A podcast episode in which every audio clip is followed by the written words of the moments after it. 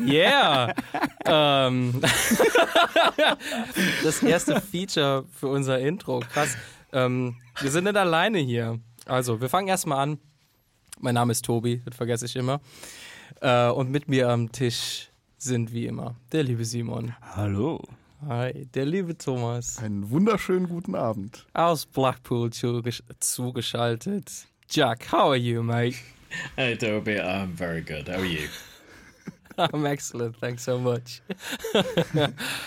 ähm, und mit uns am Tisch haben wir wieder einen Gast, ähm, der, wie ihr hören konntet, uns direkt auch schon beim Intro begleitet hat. Mit uns am Tisch ist Mo. Hi, wie geht's dir? Hi Tobi, mir geht's gut. Wie geht's dir? Fantastisch. Wir sind alle mit Kaltgetränken ausgerüstet und haben ein fantastisches Line-up ähm, für diese Folge. Wir sind wieder back, back to usual.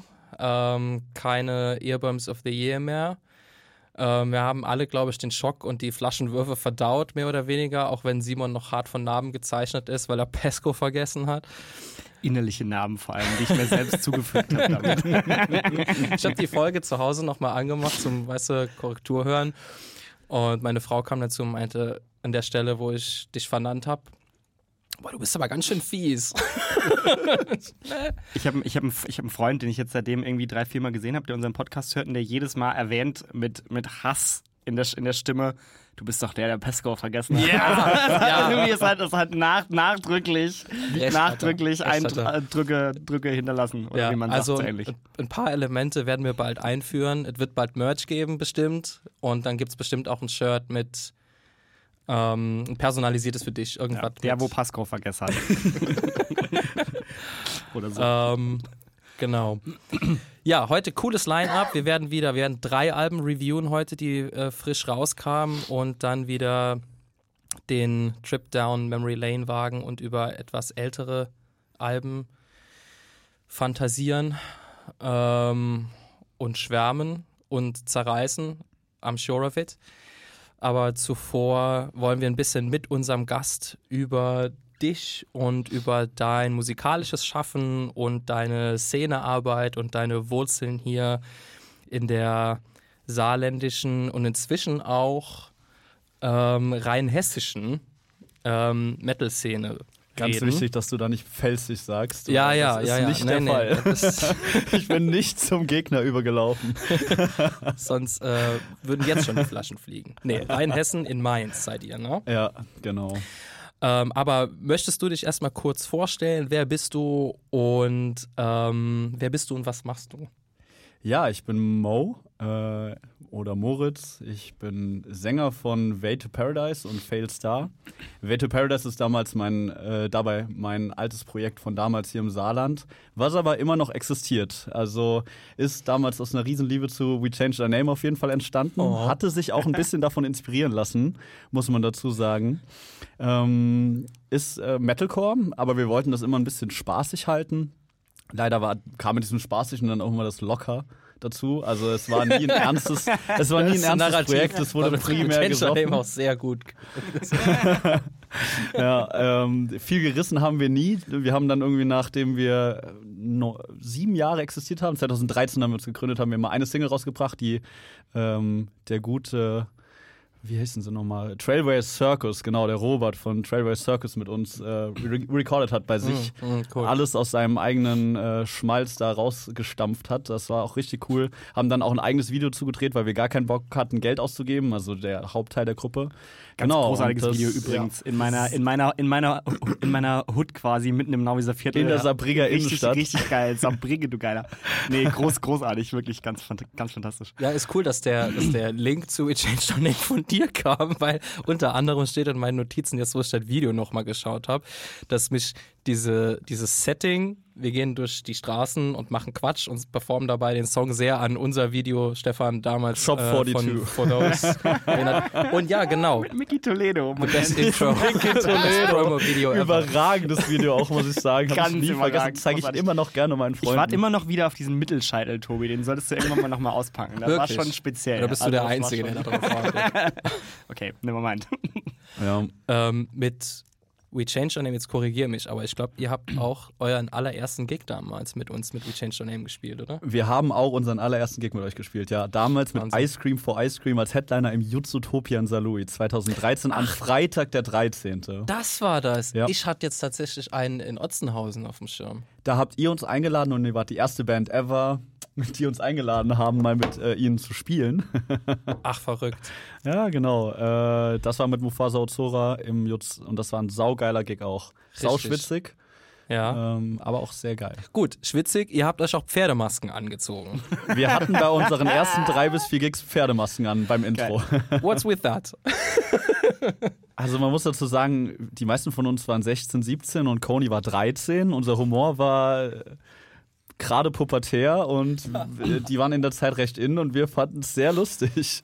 13 ist geil. Das Und wir ist, wollten äh, natürlich rausstechen. Ist es, ich, also ich, es ist, ich, ist was, was ich mir schwierig vorstelle, wenn man, wenn man nicht mal mit einem eigenen Auto zum Gig fahren kann. Wie habt ihr das gemacht damals?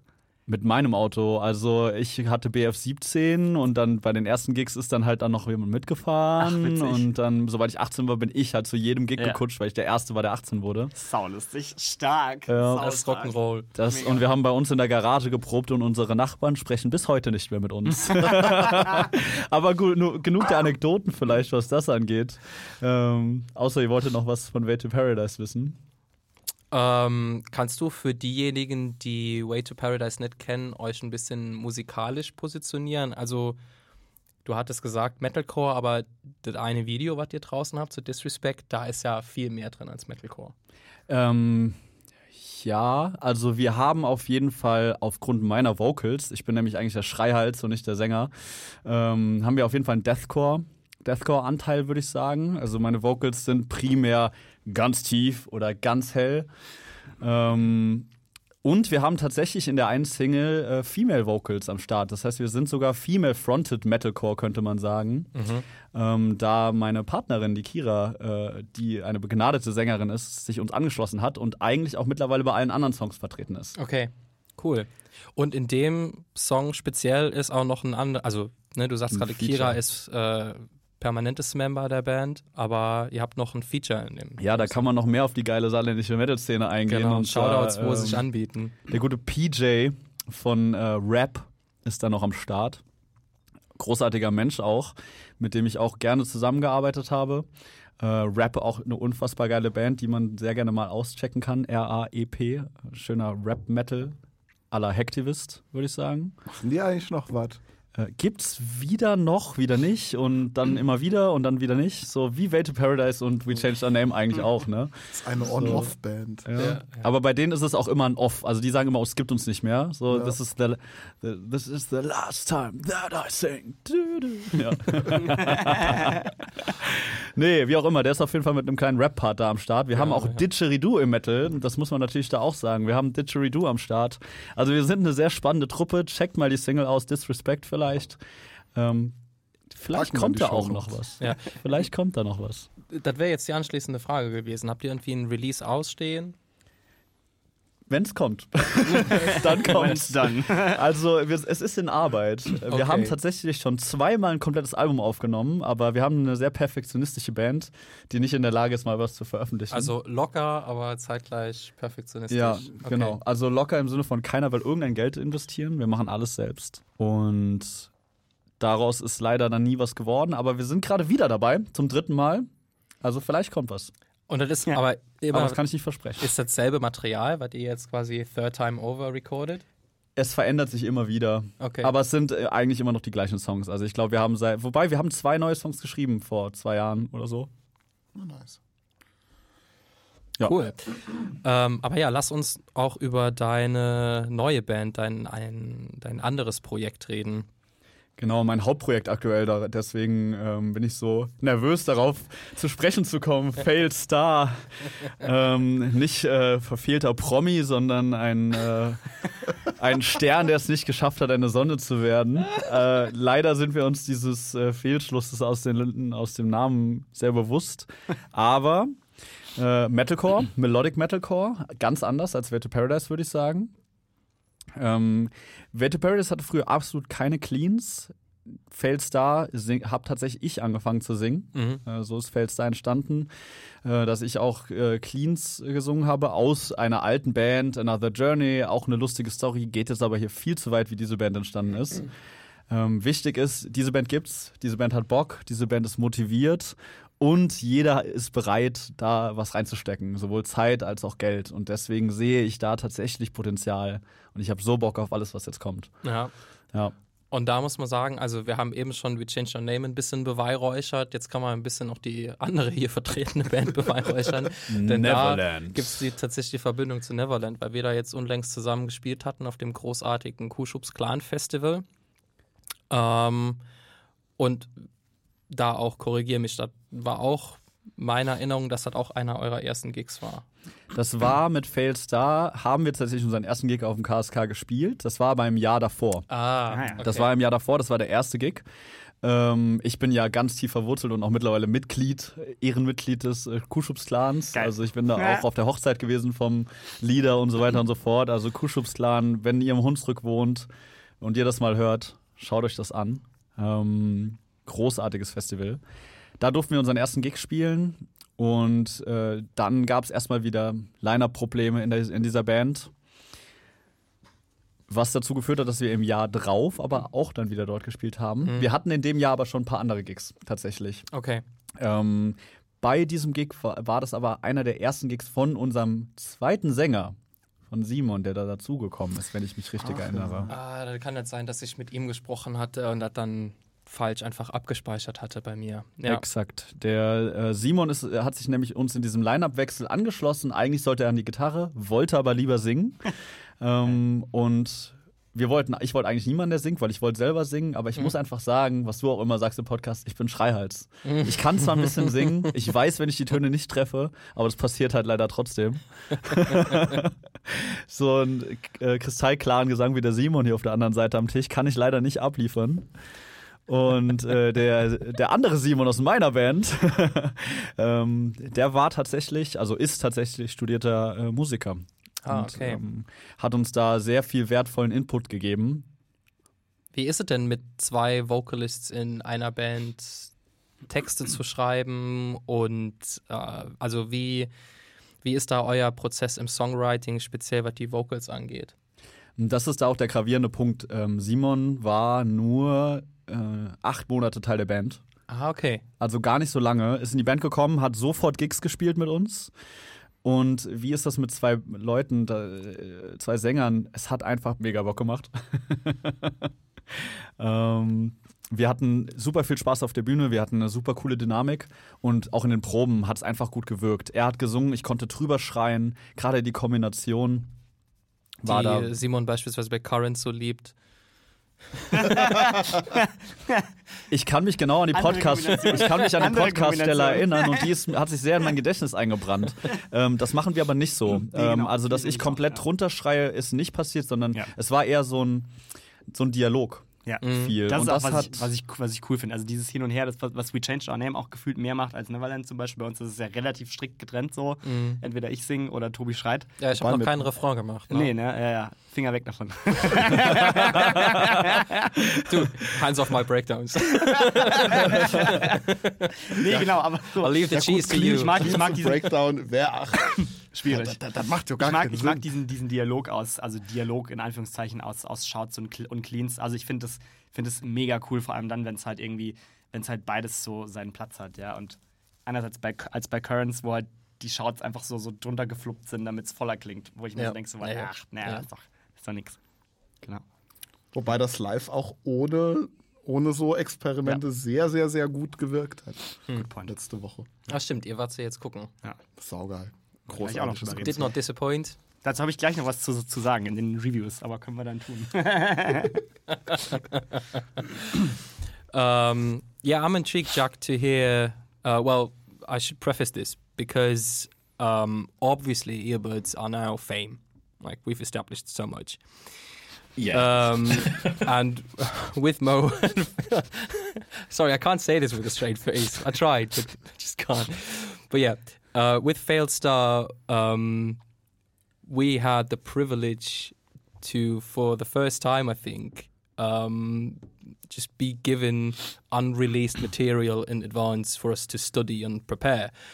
Um, so it turned out, and Mo told us this off off mic, off the record, um, that Failed Star went out of the way to adjust their release schedule, and you can announce that in a second.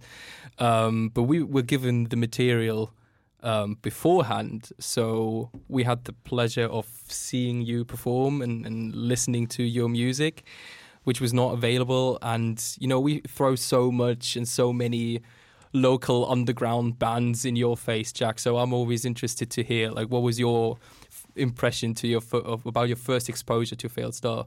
Yeah, because I'm always coming into this from you know from the outside because it's not my local scene. Um, so yeah, I mean, first of all, thank you for giving us access to that. It was like it was so cool to be able to you know listen to this unreleased material and um, yeah, I mean the the kind of the dialogue of vocals you mentioned um, is, is something I really in, enjoyed. That kind of dual attack thing where you jump back and forth between one and the other, and you keep that like really constant pressure of uh, vocal flow going, not not on top of each other, but um, yeah, you get this really nice balance and jumping back and forth, and like loads of my favorite bands, in fact, like Fell Silent and SikTh.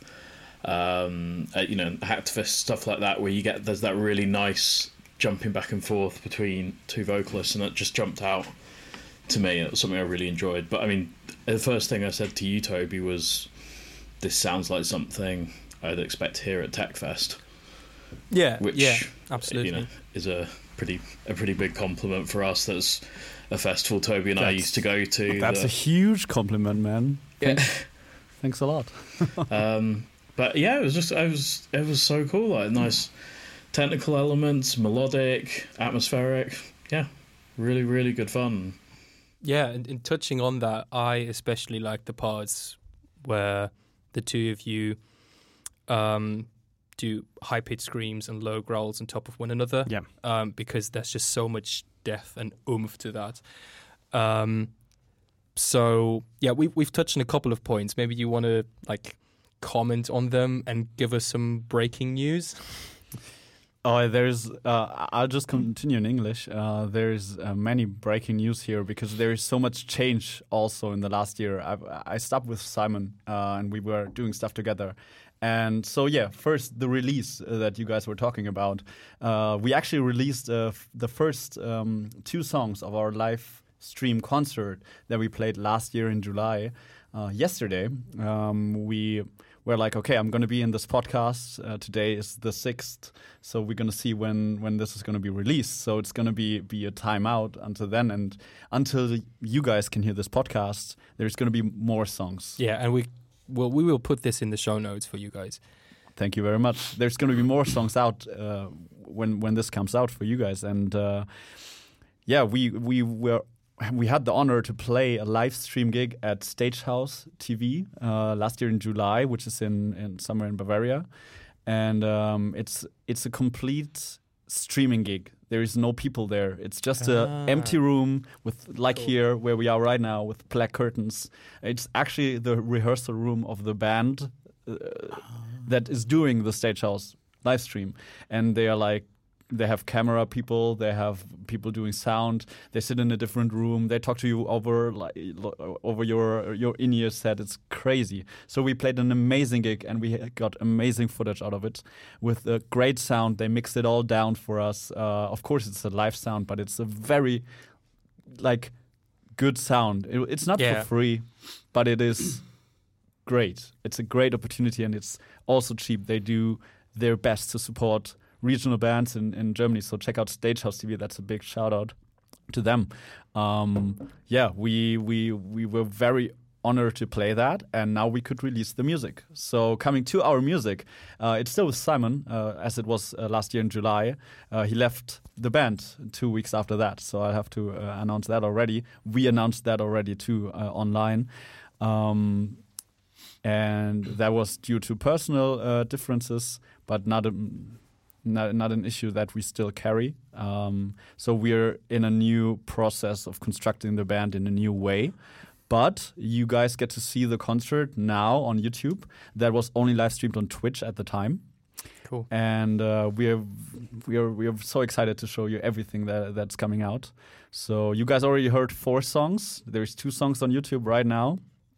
Um, and yeah, to our music, we are like a very. I would describe our style as a melodic metalcore because it is not classical metalcore. We have like influences from melodic uh, death metal, I would say. Uh, there is atmospheric parts. What you said, I, I haven't thought about that, Jack.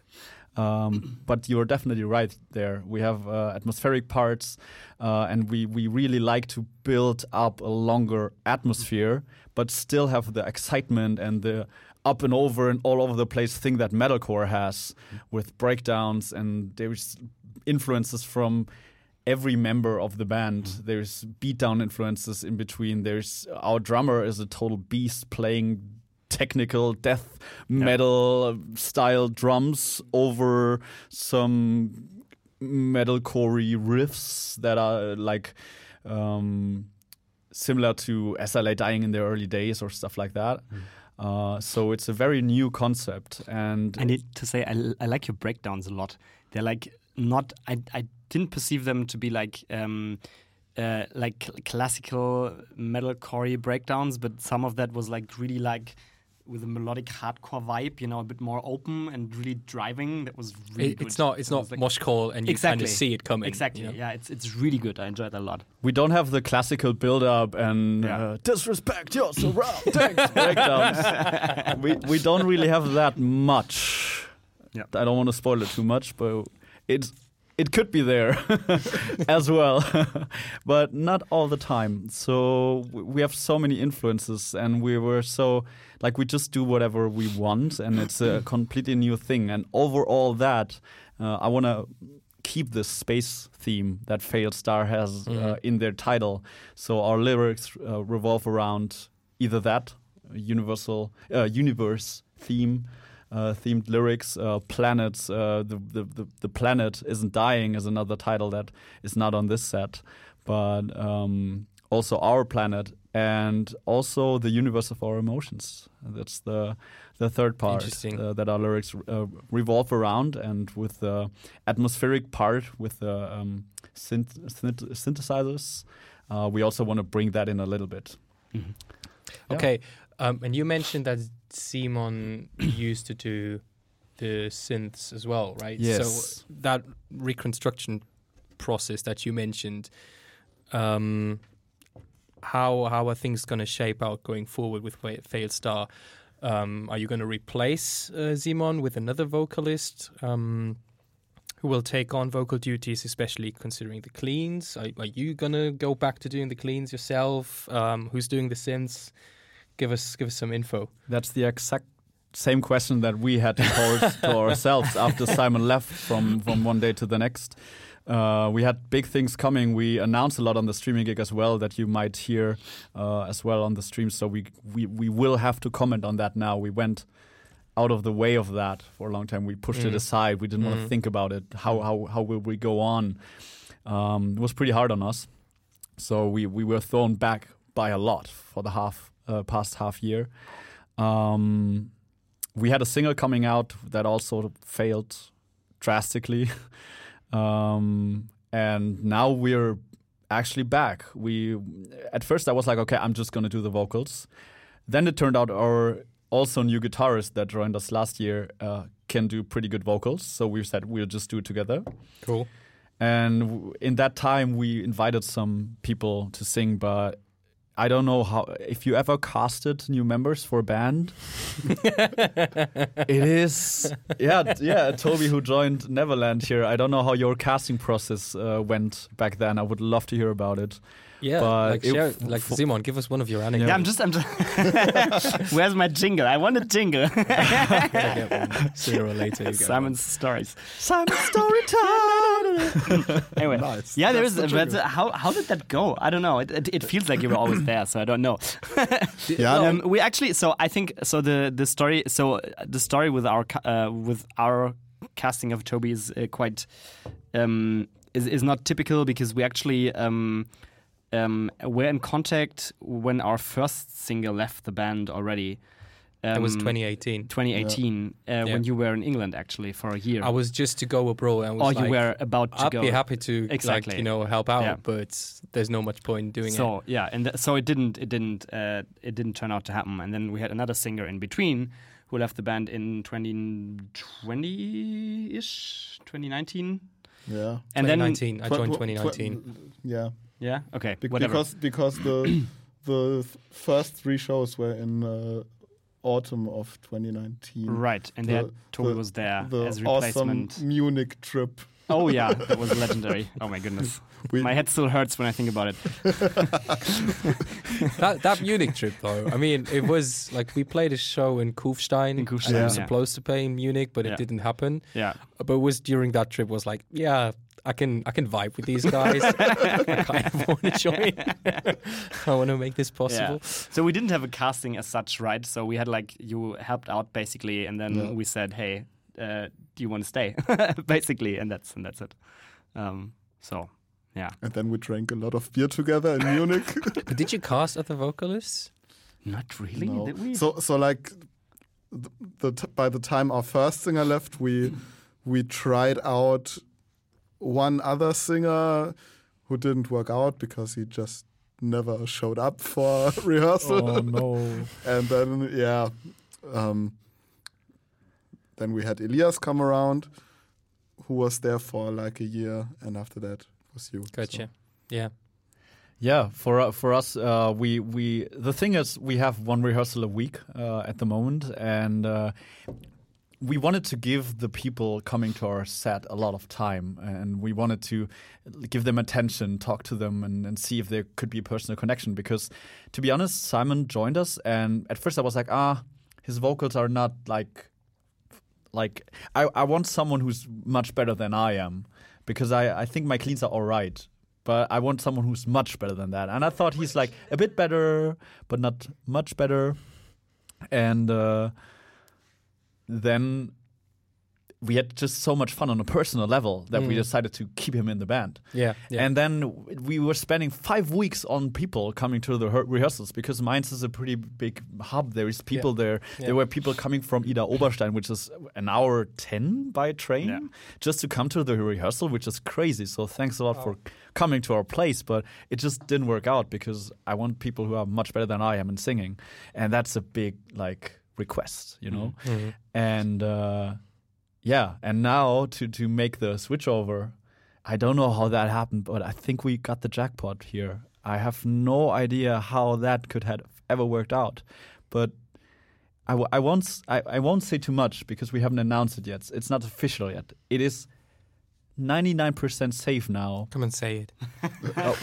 but Failed Star is going to be turned female fronted as well. Oh wow, cool. Nice.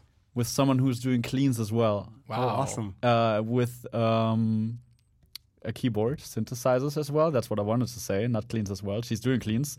She also wants to learn how to scream and growl, but for now, our drummer is going to do that because he can do that as well. So there's going to be lows and highs at the same time, Yeah. still that you uh, love so much, and there's going to be clean singing on an other universe level. To say, to say- nice. to say it that way. Wow. It's Nice. insane. I'm so excited to show you guys how that's gonna be.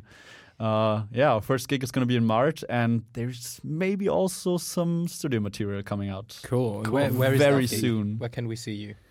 Uh, this is gonna be in Hofheim, which is very close to Frankfurt. Gotcha. It's gonna be the concert in March. To be honest, I even forgot the date. I think it's the 23rd or the Saturday that We'll week. put that in the show notes as well. we will we'll see. Uh, that, that's going to be in March, uh, but there's also going to be some some more concerts coming in in fall that we are already planning. There's a little bit uh, Yeah. connection here between Neverland and us. Not, I don't want to say too much on that, but uh, there's going to be concerts and there's going to be a studio EP coming out very soon, cool. Cool. and it's also Well- on Dry Towels already. If that's a thing that you can say in English. Well, this Earbuds family is certainly rooting for you. We're really glad that you found some consistency in the band, and it seems like you're on the right track to do great things. Um, and we're, we really appreciate and thank you so much for you know, using this space to premiere so much of your material. And uh, I mean, there were so many you heard it here first moments in this little interview. like, I, I can only say thank you. Like, thank you for inviting us. This is like the perfect timing for us. And I, I just hope, like, this is for me. I've been in a band for 10 years, in Way to Paradise, and, and Failed Star is still pretty new. There's still, there's, it's a COVID band, you know? There's pandemic stuff that was difficult. We got through all that, and we're all so excited to do all that stuff. There's no differences at all between us, and everybody is just excited to put everything, their heart and soul, in that project. Uh, check, like, I just hope that everyone can check that out soon, soon enough. Amazing, looking cool. forward.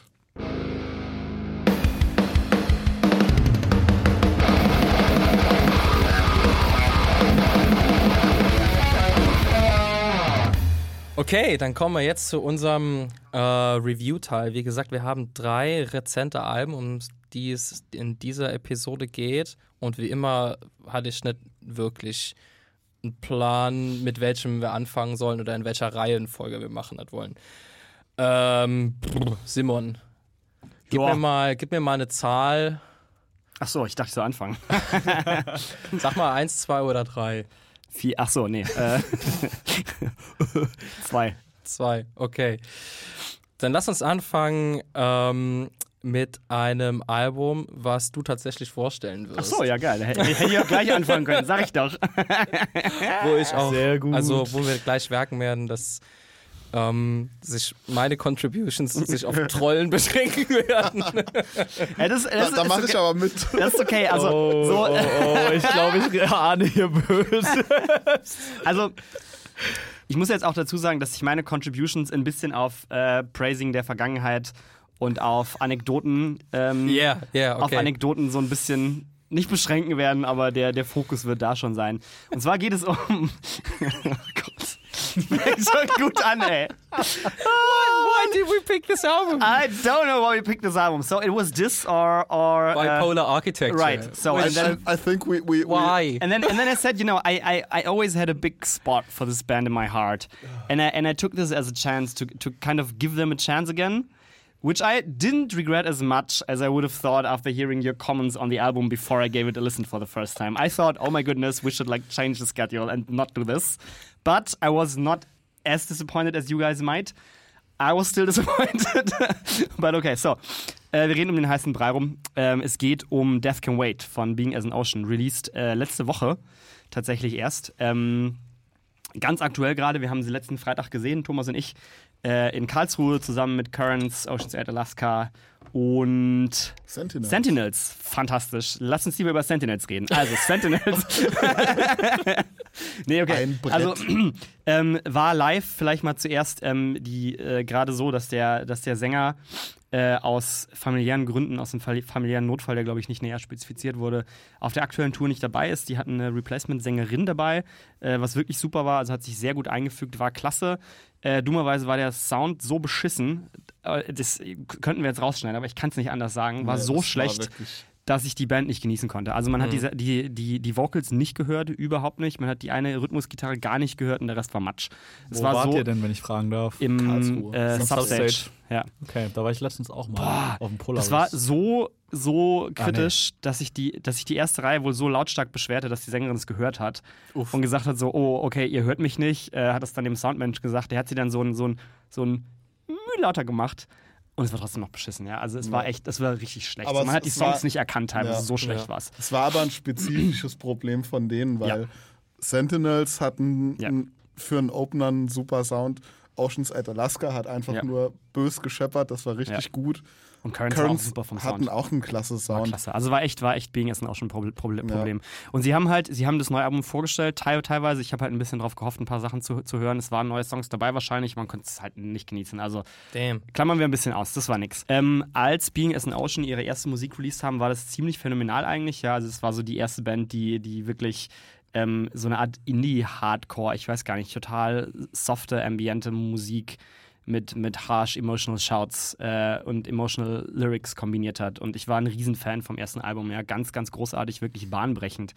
Ähm, wie, es war, war so eine Art New Wave of Emo, uh, to me. Um, and I think it was also like super influential in their style and their appearance um, Yeah. to many. So I mean, I know that like when they when they released the merch range with like shirt designs, there were so many bands who jumped on that. And I feel like being as an ocean were the ones that ended this horrific, you know, putting 25 colors in a splatter motive on one band shirt, uh, kind of shirt style, and and you know gave the scene a cleaner black and white indie look, which I I, actu- appreciated a yeah, lot because I that actually have a like very old poster of them in my room. The one with the without fox? ever not spoiling too much, listening to Being as an Ocean. Oh, really? yeah, and it was like you know there there there is this famous short uh, shirt with the dead fox.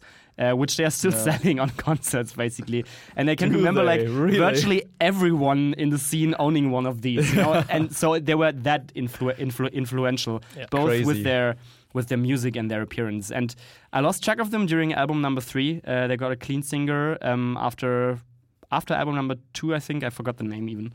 And How We Wondrously Perish. That was yes, the one right, where I jumped on board exactly. and left again. Yeah. Because being as an ocean is is okay in in my in my opinion not a band that necessarily needs a clean singer because they're super emotional already and that's just a bit over the top at times Yeah. and that is also one of the problems um, of this album so um, I wrote down here you know the, this band of one of is one of the few cases where the new clean singer didn't do a good job for me because um, including him is like having one of my famous metaphors again. It's like having Nutella having a whiskey. having a perfect dark chocolate brownie with you know a liquid core and a nice bitter taste to it, and then adding three layers of sugar glazing on top, and that's just too much. You don't need that. You know, it was perfect before that, and and it's like that with this new album. Um, the the harsh parts are really good to me. I love the instrumentals. They are super ambient, super stripped down. I like a lot that at, at, at times, you know, the the way they play the guitars is what you would expect from a much heavier, beatdownish, deathcore-ish band. That but they just take the gain out, and it and it sounds really like nothing that you hear anywhere else. You know, like musically, this is really cool. I still like. I still like, or it's out, uh, it's it sticks out. Let's let's say. Um, I think it's a matter of taste. I see some, you know, people shaking their heads here. So, um, and and and I also like the the shouts, the harsh vocals. To me, are heavier than they used to be. While I have to admit that I didn't listen to the last two albums whatsoever, so maybe that's just me, you know, missing their evolution um, to what they are now.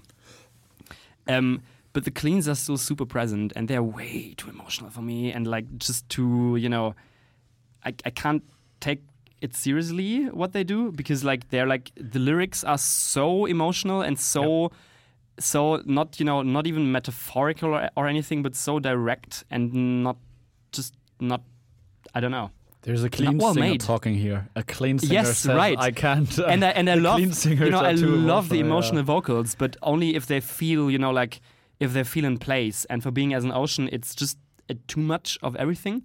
Um, the songs are, are quite similar. Nothing really sticks out for me, unfortunately. So I, I didn't. I, I wanted to go through the songs initially, and I wanted to prepare for that, but I I didn't know what to say about the, the single songs, to be honest. And it's and it's really it's it's kind of sad. I, I- see elements here that I like, um, and I like that it sticks out, that it's kind of unique. But it's I, I don't know. Maybe it's just not my cup of tea anymore. Which is probably the first time that somebody picked an album that I didn't like. So I'm paving new ground here. What do you guys th- think, Jack? Simon, I, I, I wanted to ask, where do you file the uh, the kind of spoken word vocals away? Does that come under clean for you, or its own thing, or that uh, would have been i would count this towards the harsh vocals just because i know Yeah. that the harsh vocalist is doing them and Yeah. i mean the the spoken kind of lyrics i like you know this is really that's or- what I was curious I- about you know, because that was something that stands Yeah. out about this for Yeah. me. yeah. Um, and I like this on their on their first two albums a lot because it's kind of it's kind of it sounds more desperate even than shouting them out. Yeah. Um, so that, yeah, that I absolutely. like. It's a thing from That's like it. the early 2000s that like I absolutely love in that era. I think that's something you and I kind of have in common with some of the kind of more emo oriented metalcore. Um, so I, I really enjoyed that aspect on this album, especially like the the fullness of my being. The last track, like it was so, it is so over the top, and it's definitely like we were talking about guilty pleasures earlier, and like a couple of years ago, I, th- I think I would have thought of this as like a guilty pleasure because it's so. It's kind of so earnest and over the top, and but the vi- it gave me these vibes of like when you're at school and it's your your friend's older brother's cool band that does like spoken word poetry in between like blasts of heavy music. So, um, But what did you but- think of the rest? So was it also like too too much of everything? I think, like you said, I think the clean vocals probably are just a bit much, kind of on top of everything else, and just don't really sell what they're wanting it to. I think the rest of it fits pretty well. Instrumentally, it stands out to me, and it sounds very, it has very much its own vibe. It's very atmospheric. Um, and I like the harsh vocals and I like the spoken word stuff, um, but it just doesn't all quite knit together consistently. There's bits Yeah. on the album I really, really love. Um, I really enjoy the fullness of my being, um, and there's other tracks. I've not gotten to the point of like picking out song titles specifically that I know, but there's there's bits throughout the album that are real highlights for me. But it's not it's not consistent and it's not all. Yeah. I guess what I'd want it to be. It's not going to you know set any um, set anything kind of on fire for me. But it's a it's an album I enjoy, and it doesn't sound like other bands. Um, So it's very much occupying its own space, which I, I can appreciate. One one thing you said made me realize that I think what I don't like about the cleans is that they they they don't serve a function because the the you know the Yeah. the the music is super emotional already by these emotional shouts or like not even shouts but you know Yeah, parts where he just you know neither neither sings nor shouts and and the the and the and the lyrics you know which are over emotional arguably and so the cleans just I- I don't know what they add you know Yeah. the, the the instrumentals are already super harmonic you don't need to add another layer of this Yeah. yeah. This is something I'll touch on with some of the other albums, but like the instrumentals carry so much of the melodic weight. Yeah. Um, and the emotive side of it, and that comes through with the other kind of vocals. Um, yeah, I think it's just kind of a a bit redundant. The cleans. Yeah. To to me it feels like every single song on this album has um does have a chorus for the sake of having a clean chorus. And the choruses, I mean, I I already told you that metaphor on the group chat, but it they they sound so sweet, it gives you diabetes. Wenn sie mal bei den Anfängen von dem Ja. Refrain bleiben würden, dann wäre es geil irgendwie. Immer so zwei Sätze, drei und dann wieder Schreien rein oder so, cool. Aber es ist so cheesy die ganze Zeit. Ich habe das Gefühl, ich höre hier einen richtig cheesy Popsong. Das hat mich so abgecringed, so, oh, Ja. schon wieder. Und jeder Song das gleiche. Ja. Der Anfang ist immer so geil. Und ich denke mir so, das hat Potenzial zum geilen Refrain. Und dann hören sie einfach nicht auf. Ja, genau, das stimmt. Ich glaube, das ist auch der Unterschied. So was, ich, ich hatte so ein paar, ich habe so ein paar Flashback-Momente mit Holding Absence gehabt, weil Holding Absence fällt auch in diese Kategorie für mich so ein, so ein bisschen over the top emotional. Aber da kommt halt dann irgendwie noch ein wahnsinnig gutes Songwriting dazu, dazu weil ich halt hier nicht so richtig habe. So, Ja, die, die da- einzelnen, Jack, you kind of phrase it perfectly. Like the single parts on their own are, are cool, but it's just you know not not put together in a nice way somehow. Yeah. I don't know. Yeah. I was like, I really tried. I promise you, I was, your sentence I was determined today, not to knock this just because it's metalcore, um, and I really tried.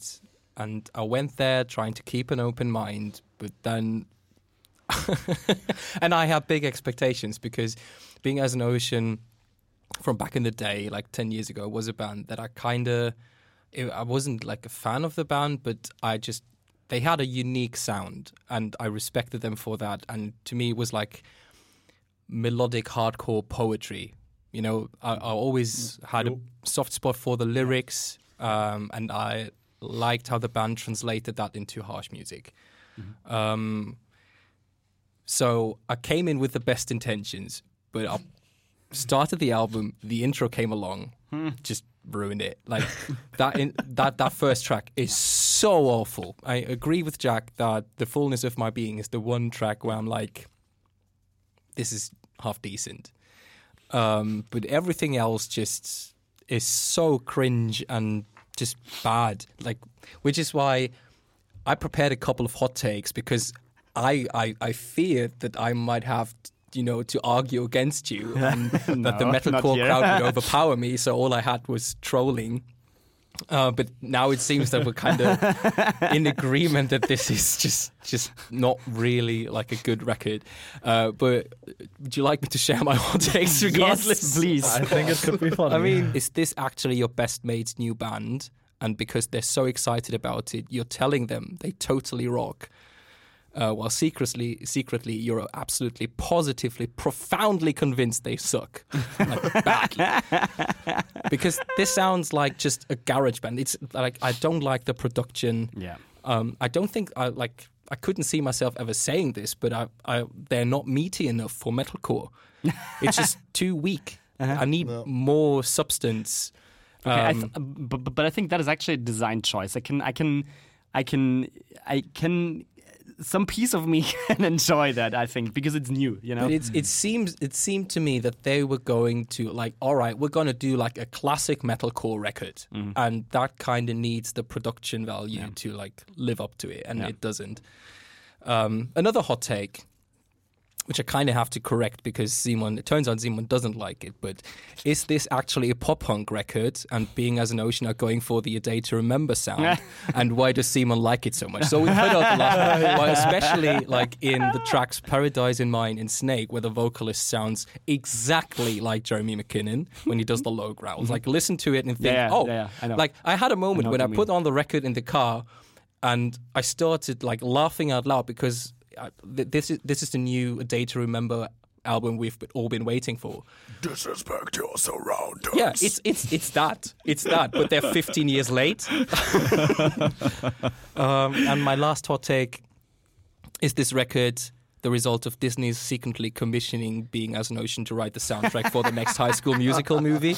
oh, that's lovely. Awesome. Because it is be. that. Like, be. This is teenage love gone wrong. Yes, yeah. and and and it's the and, and I don't get it to because where did the nice lyrics go? Yeah. like the first album was like so poetic, and I was like looking for that, and I, I d- it's, it's just gone.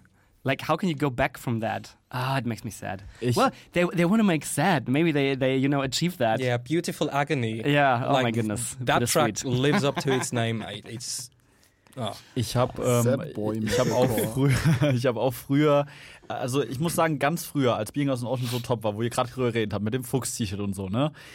Ähm, das war die Zeit, in der ich angefangen habe erst. Ich bin wirklich spät eingestiegen mit Metal, mit 16 erst. Ähm, und damals habe ich versucht, die zu mögen, aber ich mochte sie nicht. Äh, wie gesagt, es hängt trotzdem immer noch das Poster da in meinem Raum. Also jetzt noch mit 27. Und ich muss dazu sagen, dass ich es jetzt auch wieder versucht habe. Und ich habe mir auch zu jedem Song ein bisschen was aufgeschrieben und ich fand, da waren coole Sachen drin, um jetzt mal was Positives zu sagen. Also ich fand es irgendwie schon cool. Ich fand die Produktion irgendwie ganz cool, weil wir ganz viele alte Alben auch noch drin hatten. Ich habe ganz viele alte Alben hier so durcheinander gehört und da ist halt teilweise die Produktion so schrottig und alt und klingt ja. wirklich Ja. Ja. wie durch eine Kartoffel recorded und dann kam plötzlich Being as an Ocean und ich war so, irgendwie ist die Qualität ganz nice, ne? So, oh, und irgendwie ballert's wieder und ich mag Metalcore eigentlich sehr gerne. Ich mache ja selber auch Metalcore. Irgendwie ganz cool, aber irgendwie war es immer cringe. Vom ersten Song an fand ich es irgendwie cringe. Beim zweiten Song war ich dann so, ja, der Refrain Anfang ist ganz cool, dann aber wieder nicht so. Und diesen Heavy-Part, den du beschrieben hast, finde ich so deplatziert. Ich war so, warum kommt denn da jetzt ein Breakdown? Das passt überhaupt nicht. Warum kommt da jetzt Heavy? Wollt ihr jetzt Heavy sein? Bleibt weg da. So, euer Gesch dieses Gerede, ne? Das ist das, wo du, Jack, auch drauf hinaus wolltest. Das Reden, the, the speak, spoken par, äh, parts. Ich liebe das, ne? I love it. Das ist so geil äh, von, vom Vibe her, das wollte ich schon immer nachmachen können, selbst als Vocalist auch. Aber hab's nie so richtig hingekriegt. Und deswegen finde ich das fantastisch. Aber was er spricht, wie ihr schon sagt, ist halt so cheesy jetzt. Und früher dachte ich, geil, die sind so empowernd und, und Friendship und oh, und es nimmt mich mit. Und dieses Album hat mich halt gar nicht mitgenommen, wo ich es wieder versucht Ja, habe. das war halt damals, als die, äh, da waren ja auch andere Bands, die so ähnlich klangen, so Hart in Hand fällt mir ein. Ja, hart in und Hand so. auf jeden Fall. Äh, das war einfach ein Kontrapunkt zu diesem Tough Guy Hardcore. Und das Local war Scene sehr Dreamcatcher. refreshing. Fist, ja. Fist of Change. Ja, ja, ja, Local Band, ja, Ja, stimmt. stimmt, ja. stimmt. Also Fist of Change früher, dann Dreamcatcher, muss man dazu Ja. sagen. Vielleicht haben die die Musik immer noch oben, immer noch geil. Die haben sich auch so hart inspirieren lassen davon. Ja, total, klar. Ja. Da gab es einiges. Also gerade in der, in der lokalen Szene gab es dann auch, es war für uns auch, also mit, mit meiner damaligen Band, das war ein Sound, den wir irgendwie imitieren wollten, weil wir fanden das halt auch geil, weil das ist sowas, was mich an der Szene immer schon gestört hat und immer noch so ein bisschen, st- äh, immer noch immer noch ein bisschen stört, dieses, diese. Es, äh, die, es ist, der große Teil der Szene sind toxisch maskulin, kann man nicht anders sagen, Mhm. glaube ich so. Und Ja. solche Bands wie Being as an Ocean haben einen ganz wichtigen, einen ganz wichtigen Teil daran, das so ein bisschen, oder Teil daran gehabt, das so ein bisschen aufzubrechen. Es ist immer noch Safe. nicht aufgebrochen, dummerweise, aber ein bisschen Mhm. aufzubrechen. Und dafür finde ich, verdienen sie Praise. Sie hätten halt nur einfach nicht aufhören sollen, gute Musik zu machen. Das Ja. war halt eine dumme Entscheidung. Ich nee, Das ist für eine Um auch- Band selten eine gute Entscheidung. um auch noch mal was zu sagen, wat, also was Positives zu sagen, ähm, einfach um mich selber noch mal zu erden und ankern und rückzuversichern, habe ich mir noch mal die ähm, How We Wondrously Perish angehört. Ja. Saugutes Album. Ja, DRGD ist auch immer noch Ja. top. Ich habe ich hab, ich, ich hab's, ich hab's im, im Auto angemacht, das, äh, also das aktuelle Album, und ähm, war unterwegs mit meiner Freundin Tanja. Und sie hat gesagt, oh, das ist ja richtig geil. Und an dem Punkt wusste ich, dass es zu soft für diesen Podcast ist. Großartig. Ja. Äh, Also ich habe ja eben gesagt, ich habe mir die Songs durchgehört und zu jedem ein bisschen was aufgeschrieben. Beim fünften Song habe ich geschrieben, Flesh and Bone, habe ich direkt dran gedacht, den Song ausmachen zu wollen und Knoll zu hören. um vielleicht, Lass das als, lass, lass das als Überleitung um nehmen. das als Überleitung zu nehmen. Ähm, dann gehen wir, ja, lass das als Überleitung nehmen, ne? das ist prima. Um, Hass. the next record we want to talk about, um, which I'm supposed to introduce, right? Um, and boy, have I been waiting to talk about this album. Um, we're going to talk about Noel and their latest album, As Spoken, das rauskam am 26. Januar. Ähm, Noel sind eine fünfköpfige Band aus Tennessee, die es seit 2017 gibt und sehr produktiv sind. Denn seit 2021 ist das jetzt das dritte Full-Length-Album, das rauskam. Krass. Interstice in 2021, mit Empiric in 2022 und nun im Januar 24 ähm, Spoken. Ähm, no sind completely self-managed and self-organized, ähm, no Label, no Third Parties. Und ähm, allein diese Umstände sagen schon viel über die Band aus, denn No sind ja was sehr Besonderes die nicht nur, die glaube ich in die Kategorie fallen wie Bell Witch, deswegen passt es auch, dass die zusammen touren, ähm, die nicht nur Musik machen, sondern die nach was Größerem abzielen, ähm, nennen wir es Kunst. Ähm, Das hast du schön Das ist, ein gesagt. schöner, das ist ein schöner Folgenname, nennen wir es Gunst. and I say this uh, absolutely aware of the fact that people who are not that much into like very extreme harsh music will beg to differ on considering Knoll as art. Uh, because to the uninitiated, this might easily be misplaced as just noise. Um, and I can fully see that. But we're in an environment here we're kind of used to harsh music. So I hope I have a crowd to talk about this album. Um, and I know for a fact that I have a friend in Simon about this album, or about the band. Ähm, dies, dieses Album ähm, As Spoken, ähm, noch kurz ein paar Facts dazu. Ähm, 11 Tracks äh, mit einer Runtime von 41 Minuten, signifikant länger ist als Previous Releases von Noel. Ähm, was auch mit einer Genre-Erweiterung oder einem Genre-Shift zusammenhängt. Denn Noel vorher waren wirklich fundamentally Grindcore, like Muffy Grindcore ähm, Unhinged Chaos, that kind of deal. Und mit As Spoken geht es ein bisschen auch mehr in Death, Black und Doom Metal. Ähm, und in diesem künstlerischen Gesamtkonzept, das Noel ähm, konstituieren, geht es, ähm, wenn ich es, ja, ich versuche es zu beschreiben mit ähm, a conduit to the negative.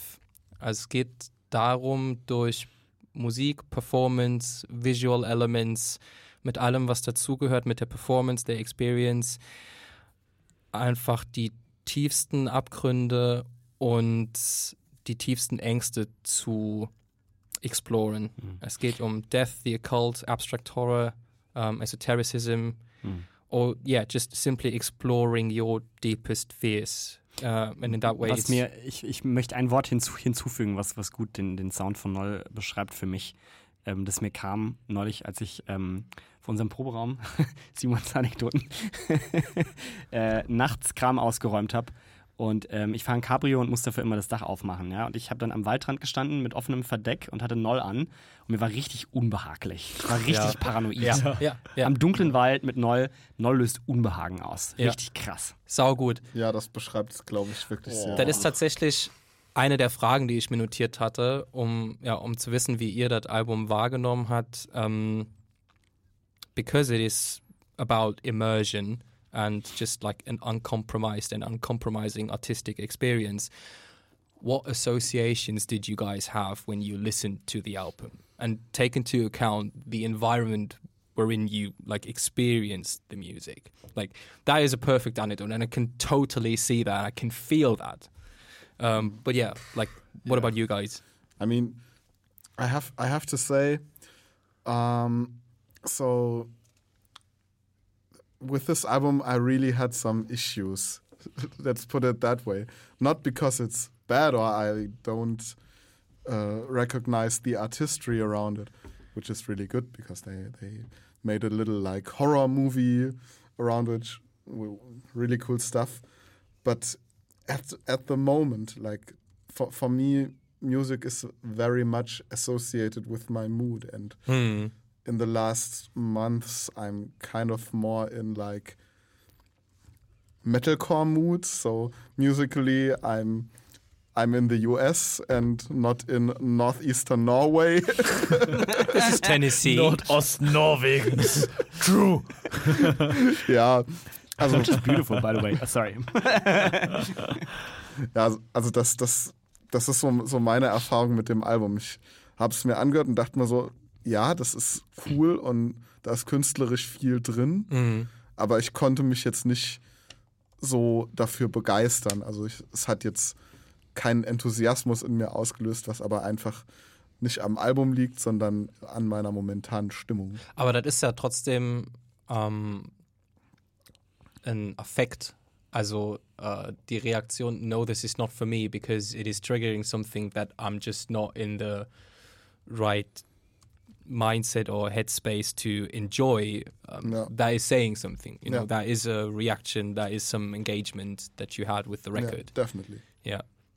What What about you guys, Jack, Moe? Jack, you go first. I talk too much, anyways. Um, okay, so this was definitely a bit of a new experience for me, um, musically. I think um, pretty unique in, as you said, a very extreme kind of sound. Uh, the most coherent note I was kind of able to put together on this was like an acid bath for your ears.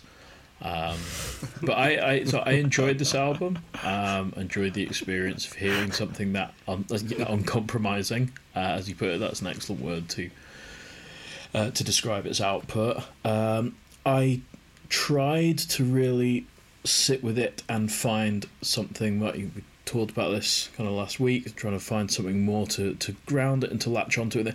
I didn't get to that level with it where I felt like I was getting much beyond how relentlessly heavy and atmospheric and kind of um, and dark it is as now, which is all stuff I appreciate and enjoy, and it's now more becoming back to to listen to more um, because I do enjoy it, but I can't I can't honestly sit here and say I, I had some sort of deep seated connection with it either. I've Yeah. just either not had time or the space to to find that with this, but it's but I'm really glad this has been put on my radar because it's really interesting, and I do want to keep going back to it and um, enjoying it and finding new things that I like. Da würde ich genau anknüpfen. Ähm, und zwar bin ich auch super happy, dieses Album kennengelernt zu haben. Äh, Gerade als Vocalist. Das, diese Vocals. Oh mein Gott. Ja. Das, ich finde das so geil.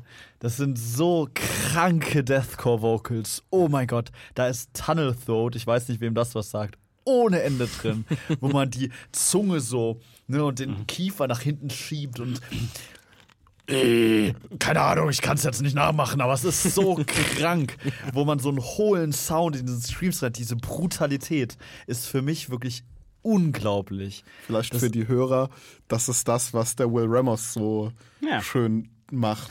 Äh, also das ist mit die brutalste Musik, die ich je gehört habe, habe ich mir aufgeschrieben. Also wirklich, Ja. ich finde, das stellt halt Infant Annihilator und äh, Konsorten in den Schatten, Ja, weil es einfach nur Krach ist. und da will ich direkt an, ja Moment, und da will ich auf dieses Unhinged einmal eingehen, weil äh, für unsere deutschsprachigen Zuhörer, ihr benutzt Unhinged sehr viel. Das hast du einmal gedroppt und seitdem liebst du dieses Wort. 100 Pro. Äh, Simon, äh, äh, also Tobi hat das reingehauen. Ich will hier nicht zu viel zeigen und Simon sagt es seitdem auch die ganze Zeit. Ich habe das mal gegoogelt, weil ich wusste nicht, was das bedeutet. Und es heißt halt irre, gestört und verwirrt. Und das passt halt perfekt zu dieser Ja, Musik. ja. Es, it's absolutely unhinged to switch to English. Um, it's absolutely unhinged, and and I love that uh, brutalness. Uh, Yeah. You you you later see in my rating that I actually gave it an, a pretty good rating as well before I start with my negatives. Um, also, what I really liked uh, about it is uh, that. You said Knoll, I said Knoll before. Knoll, Knoll, das klingt für mich so Black Metal irgendwie. Und äh, um auch was zu sagen, was ich auch gerne eigentlich genommen hätte, aber halt irgendwie gar nicht diese Musikrichtung dieses Podcasts ist, deswegen habe ich es weggelassen. Equilibrium Mana ist ein Album. Ich weiß nicht, ob ihr das kennt. Es ist für mich eine absolute Legende. Ich äh, wäre sehr gespannt gewesen, wie ihr drauf reagiert hättet. Aber es gibt einen Song, der heißt Wurzelbert.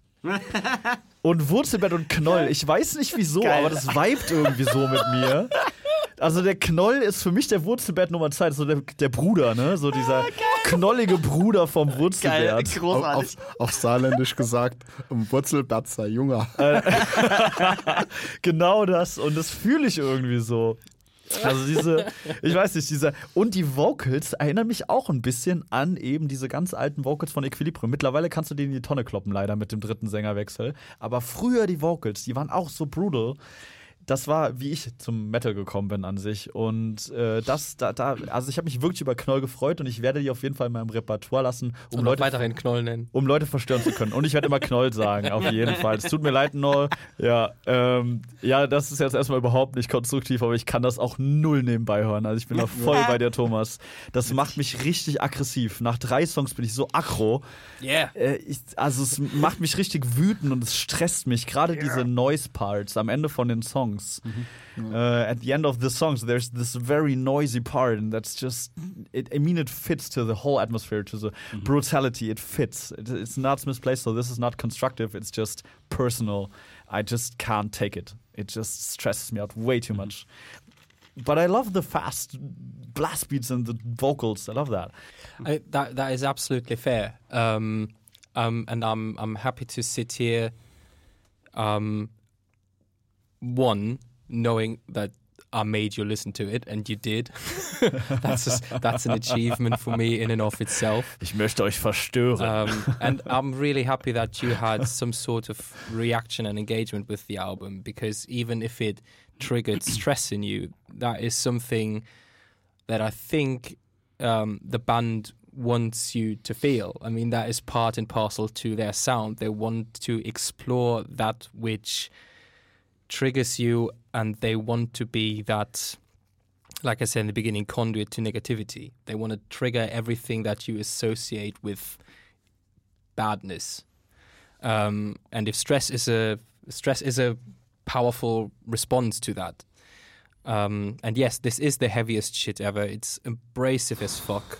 Uh, it's shit. unrelenting, and it is certainly the most inapproachable record, maybe with the exception of Bell, which we've ever had on the pop, but for very different reasons.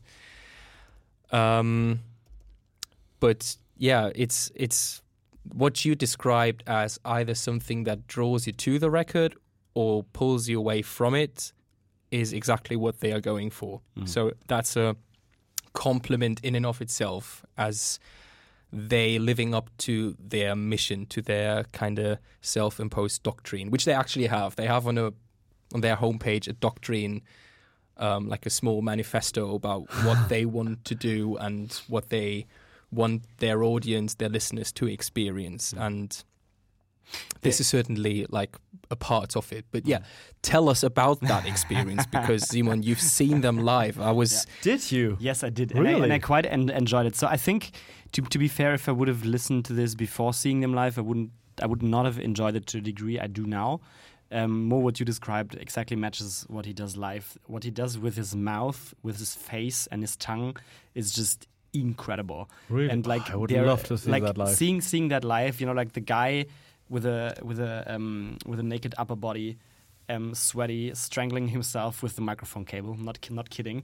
Um, was insane. That was like really. That was like the the the the highest amount of emotion that I ever got out of a live performance. And I've seen quite a few concerts, so that means something. And um, um, the seeing them live was so there was like there's only one other band where I have a, a kind of a tunnel effect where you just dive into the music and one hour later you come out again and you're like what what the heck just happened how did I end up here and the only other band where I have that is the Hirsch Effekt for very different reasons but I had the same here I just like you know dove into a into a pool of terror for an hour and when I came out I was I, I had no idea where where I was That's it. basically that's that's that's, that's it. it. That's Yeah. that's what I like a lot about black metal in general. I think Knoll uh, do that in a perfect way.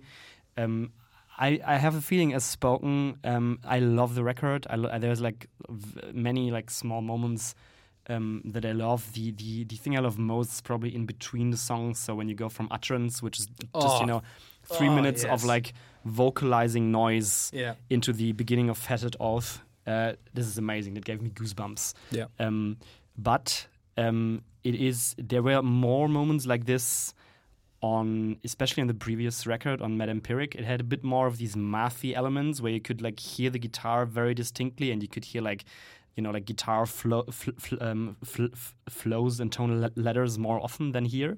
So I have the feeling as spoken is more immersive Mm. with that respect. So Yeah. to me, it's less music than the previous record, which doesn't make it worse. It just makes it different. for me. Yeah. Yeah. You know? Absolutely agree with that. Yeah. And um, and um, as such, yeah, it's great. I love it. Where I would like to jump back to is what you said with the lyrics, because you said there is uh, it's your darkest thoughts uh, that bring you back. Because I actually uh, looked up the lyrics as well. yeah. Let's talk about interested. that. Let's. And I, I want to hear Simon's take on this as well. And um, I actually do have some lyrics here that I would like to go into, if that's all right. Please do, yeah. Uh, just gonna make it short. It's elating negative in with all wear, vanishing words away with light, obvolutive uh, medium in the mind, unfraught with mercies thus imbibed, vaulted impulse availed. Bleiben wir mal dabei. Auf Deutsch übersetzt, el- elating negative in with alware, begeisterndes Negatives, überall drin, verschwindende Schutzzauber wiegen mit Licht und dann Obvolutives, was eine altersbedingte Gewebedegeneration ist, habe ich mal gegoogelt. Obvolutives Medium im Kopf, was auch irgendwie geil ist. Ne? Also alter, dege- altersbedingtes Degenerieren des Hirns. Ohne Barmherzigkeit so aufgenommen. Ein gewölbter Impuls genutzt, bereitwillige Macht vererbt. Elektronenhaufen erweitern das Selbst. Ja, was- Electron Heaps extend the self. Das, Ja. das ist so ein bisschen das, was Sleep Token in einer ganz, ganz leichten Light-Version machen mit dem ganzen Worship-Getue. exactly. Yeah. Ja. Yeah. That's a Nur, very nur, good nur, touch point. nur in viel, viel extremer. Yeah.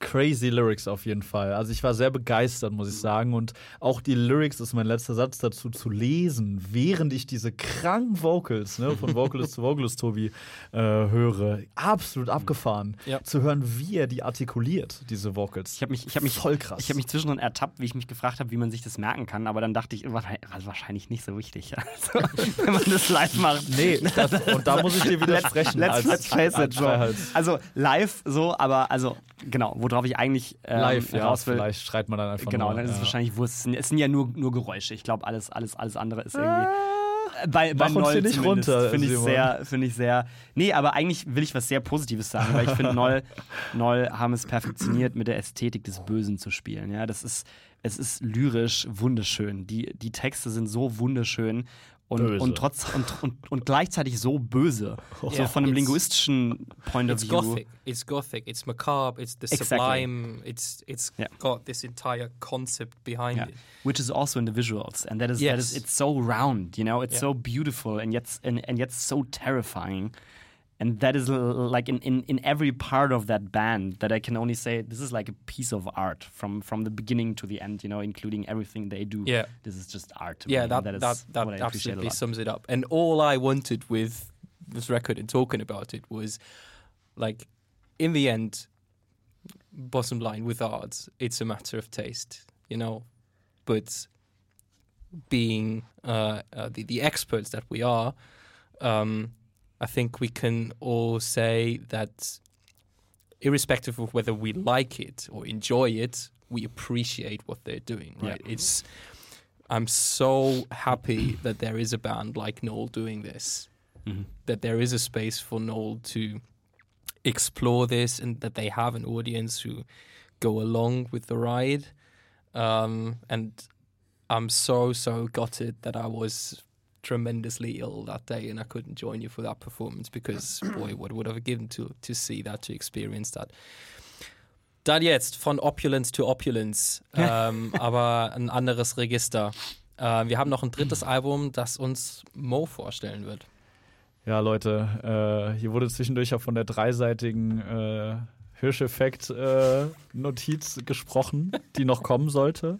Ich habe eine einseitige Word-Datei, die ich mir zusammengeschrieben habe aus den 1000 WhatsApp-Nachrichten, die ich mir selber geschickt habe.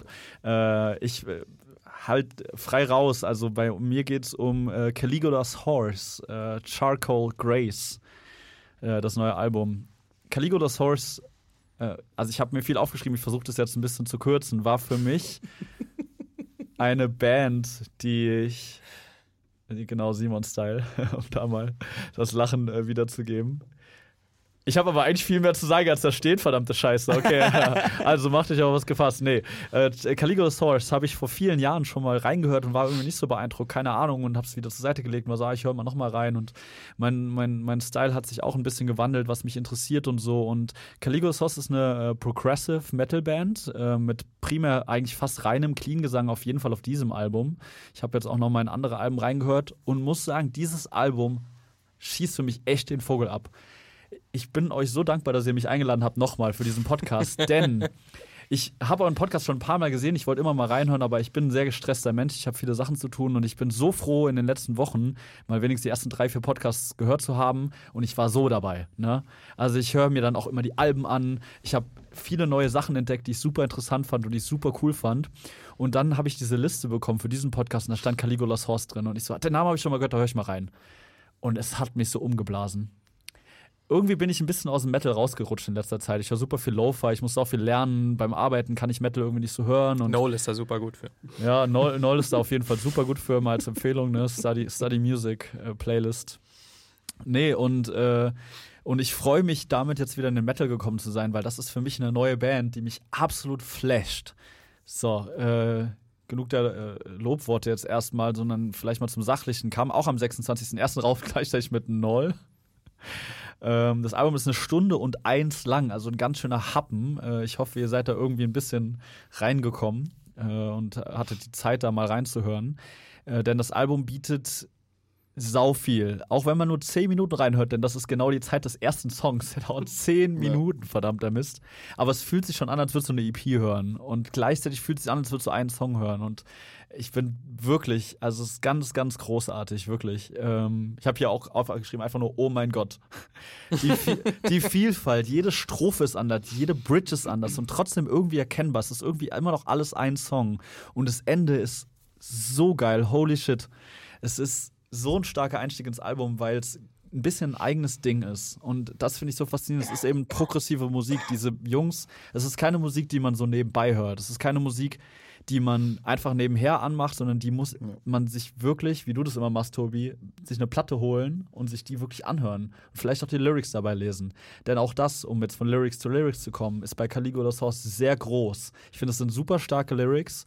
Insofern, dass die ein bisschen komplex geschrieben sind, aber nicht so abgefahren, dass man nichts versteht wie bei, wie bei Noll. Knoll. Ähm, Es ist aber trotzdem, es hat eine Message und es ist nicht zu cheesy.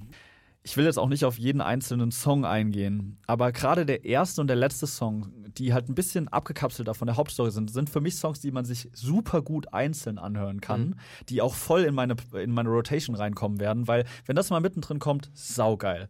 Es erinnert mich ein bisschen, um jetzt mal was Stilistisches reinzubringen, es erinnert mich ein bisschen an Tesseract, äh, das letzte Ja. Album, was auch absolut fantastisch war. Ich weiß nicht, ich bin bei eurem Podcast nicht so weit gekommen. Ich hoffe, ihr habt darüber geredet. Wenn nicht, bin ich ein bisschen entsetzt, muss ich sagen. Nope. Ja, ein bisschen entsetzt bin ich also auf jeden Fall. Weil das war auch ein er fantastisches. Album.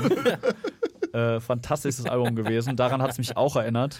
Äh, dann eine Band Vola, wo ich sehr schade finde. Ich Ja, kennt ihr Vola? Yes, yes, Ja. Weil Krasse bitte Vola-Vibes, jeder ja. Mensch muss Vola Ja, auschecken. ja. Das Ja. ist so eine geile Band auch. Ich, Ganz ich würde sagen, eine meiner Lieblingsbands.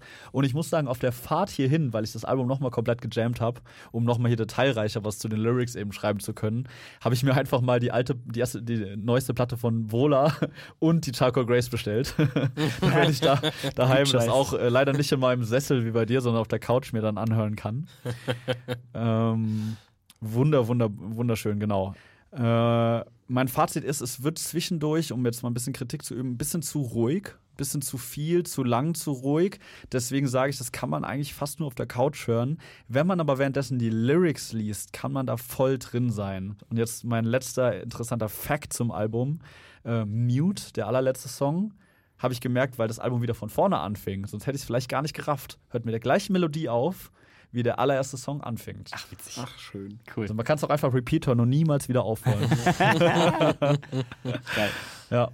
Also danke dafür, dass ihr mich äh, zu diesem Album gebracht habt, äh, weil das seid im Endeffekt auch ihr, weil ich hatte vorher keinerlei Berührungspunkte und bin sehr gespannt, was ihr dazu sagt.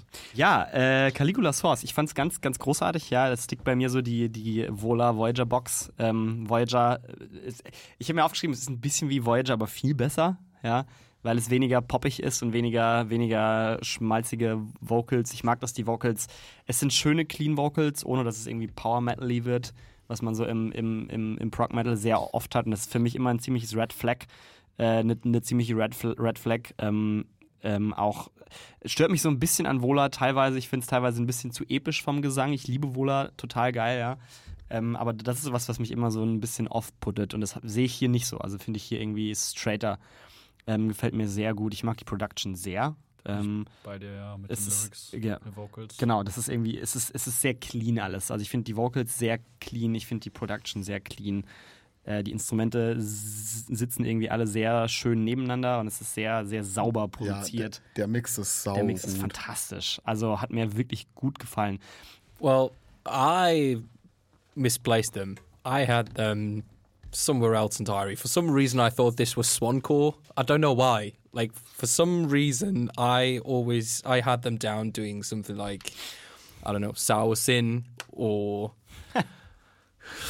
Jack, you're the expert on Swancore. What's a good example for a Swancore band?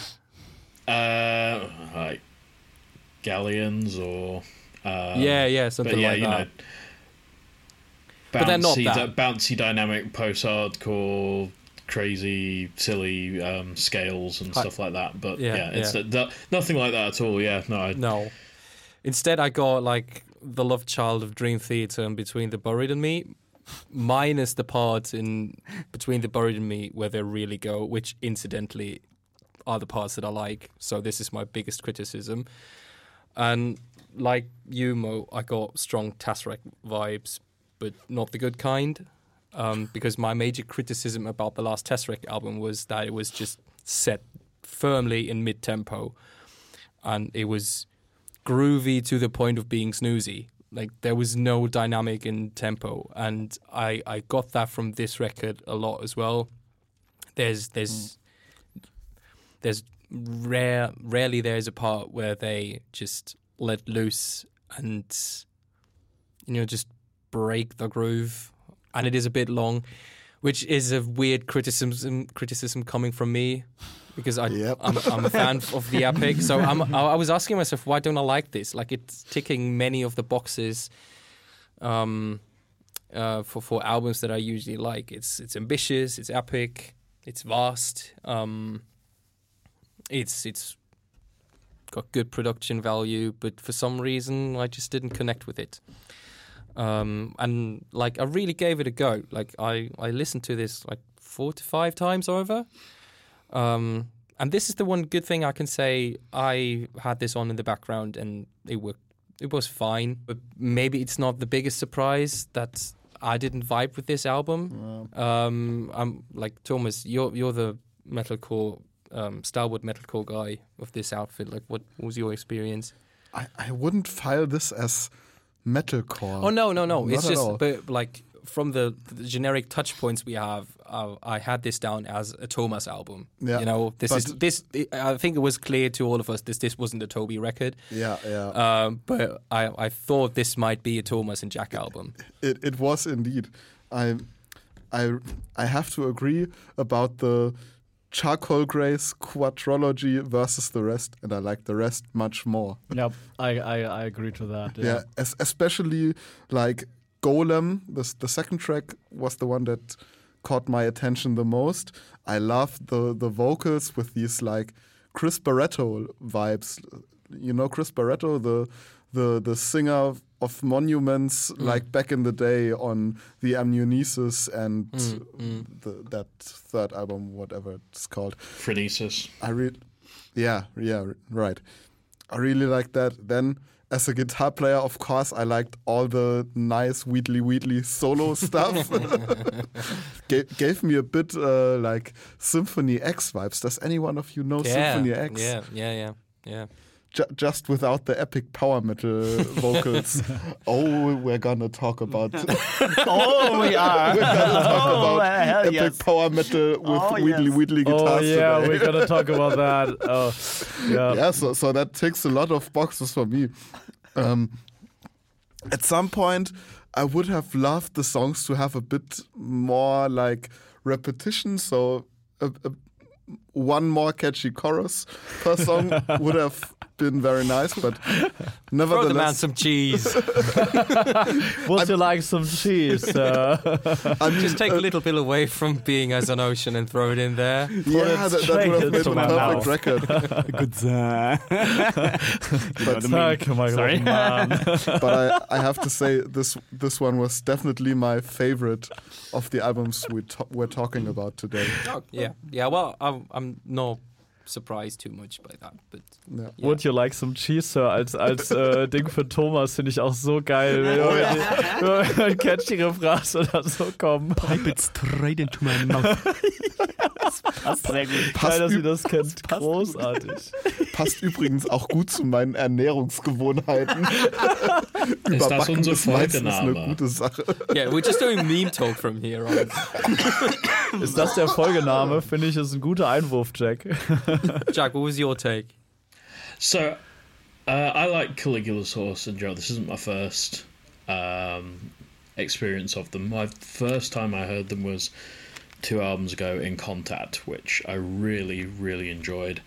Um, then the one they released after Rise Radiant, I kind of lost my way with, and that kind of suffered from the things of the prog metal sound that they very much find themselves in.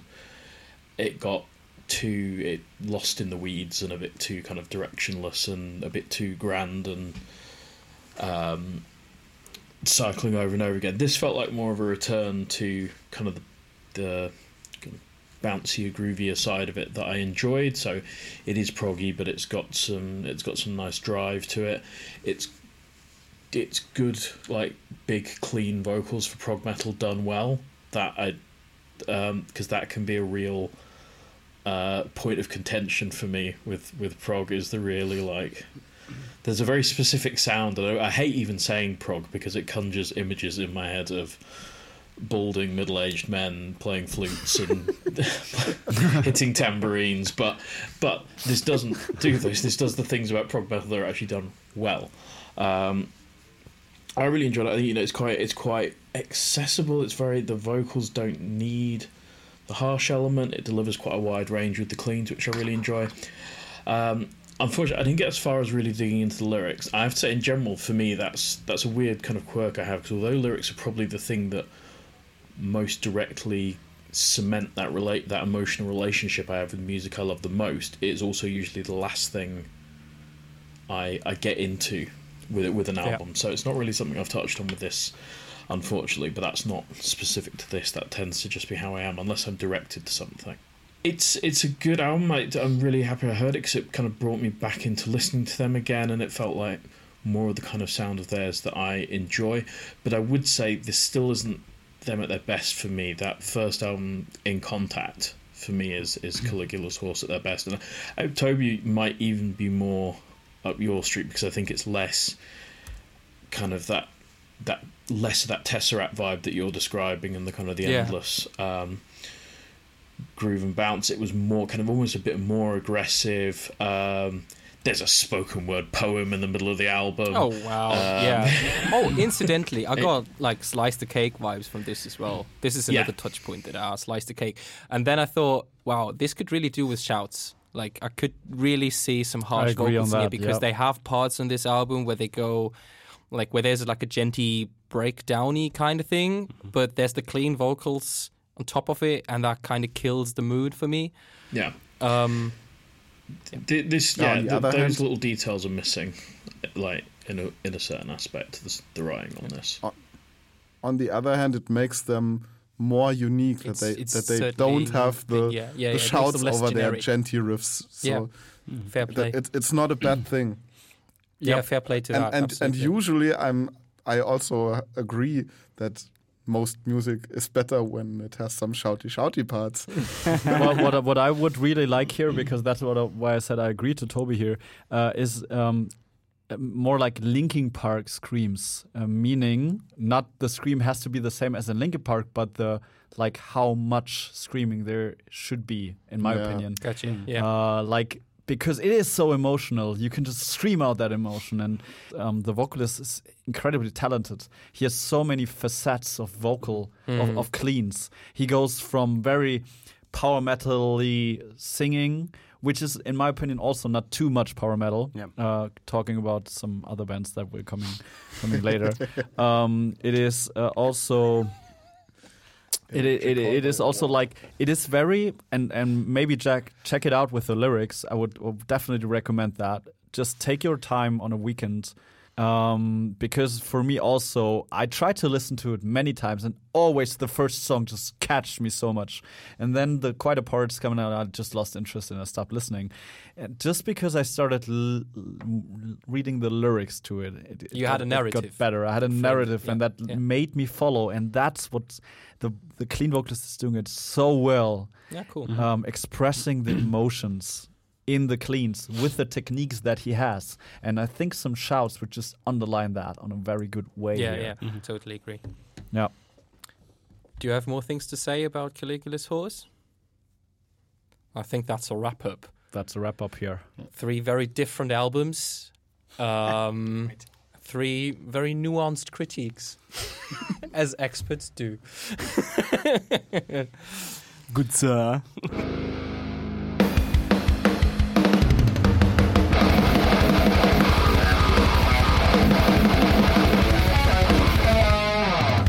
All right, let's pick this up. Um, as always, we've got five records from the lost and found section from the depths of our record shelves. Um, and we're going to do this in chronological order again because I felt like that was a good way of doing things without me putting too much emphasis on one record or the other. Um, but that doesn't mean going forward that you can just pick the oldest record and you go first, right? But incidentally, I'd approve. um, but surprisingly, being if, if that's the case, um, our first record comes from the year 2004. Jack, hit us off with some OG metalcore. Yeah, so my album is Misery Signals of Malice and the Magnum Heart, which, if you like any metalcore at all, you owe a tremendous debt to. They are your they are your favorite band's favorite band. They're the band Strong that, opener. they're the band that uh, Brendan routinely credits as being the main inspiration for Counterparts.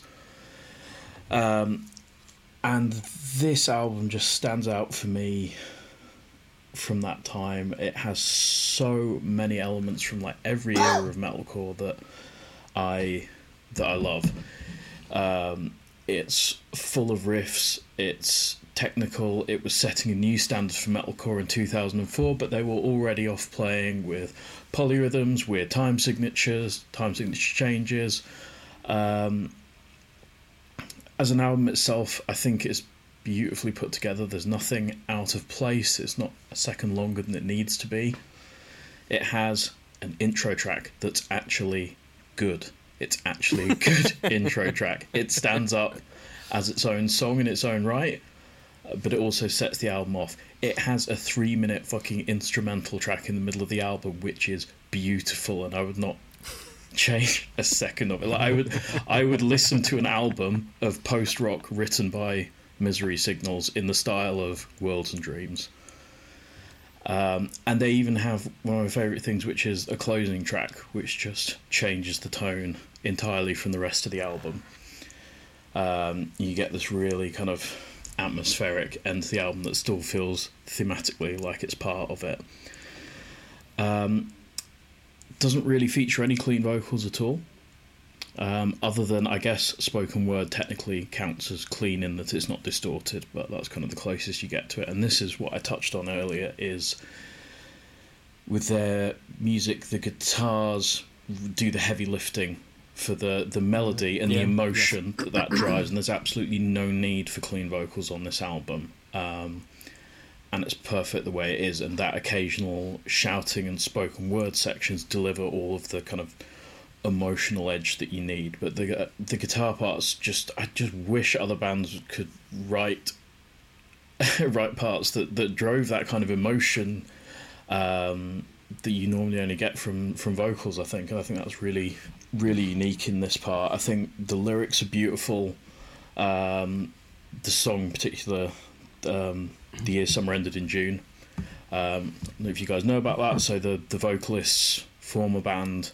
Um, two of the band members died in a uh, a car crash with a a, a drunk driver, uh, and the song is a tribute to them. And it is still a you know it's getting it's going to be 20 years old this year this album and it still makes makes the hairs on the back of my neck stand up when I when I listen to it. It's such a raw, um, full of emotion album, uh, but beautifully delivered and technically way ahead of its time, progressive, pushing boundaries, and to me still defines the genre 20 years on.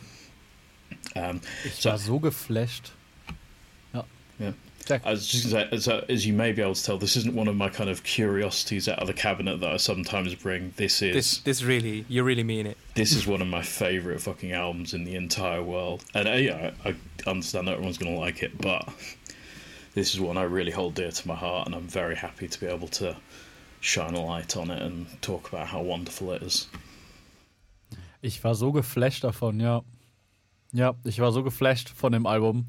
I've never heard of that uh, before. I've never heard of Misery Signals before. And uh, I've listened to it and I was like, 2004, what, what's coming now? Like, seeing the other uh, because I have I haven't heard of it and I, like I listened to all the other albums before that and then I read Misery Signals. I was like oh it is misery. I just oh, I want to be happier you know? And I started listening to it and I got happy because I was like what? 2004 and we have that kind of music that's crazy. It was like I I feel like it's super influential for the big bands of the genre like Yeah. I I heard like the Ghost Inside and stuff like that out of there.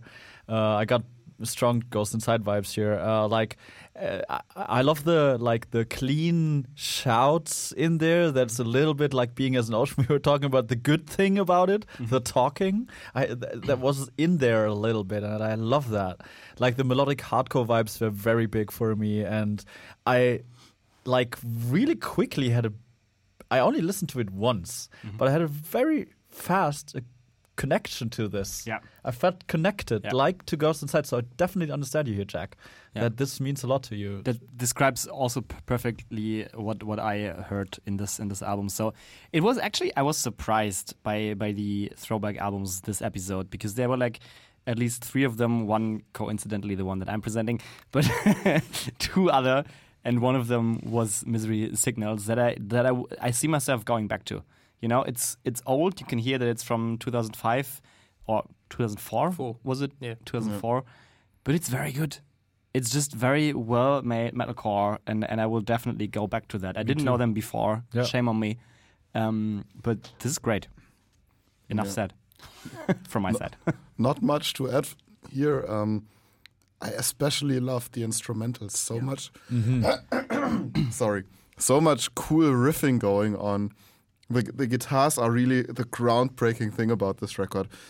One little piece of criticism is just from today's standpoint.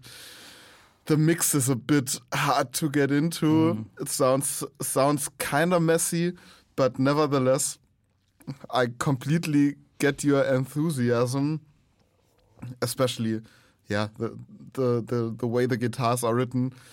Um, I read an interview with Erra's guitar player Jesse Cash, uh, and he says Erra's main inspiration was trying to sound as much as Misery Signals as they possibly wow, could. that's crazy. Cool.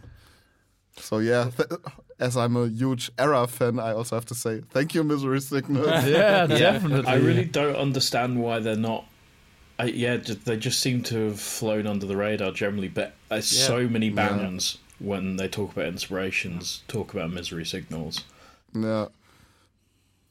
But I but, but I guess that that's a phenomenon that you see quite often that there's there's this one band that that starts a new musical genre and then but but it doesn't uh, get too much recognition for it and then the next band really like makes it big one one other example that I remember was like the first like scene core band with this uh, techno elements and stuff was Attack Attack, but they never really got that big. And then Yeah. Asking Alexandria basically copied their style, and they became one. Exploded.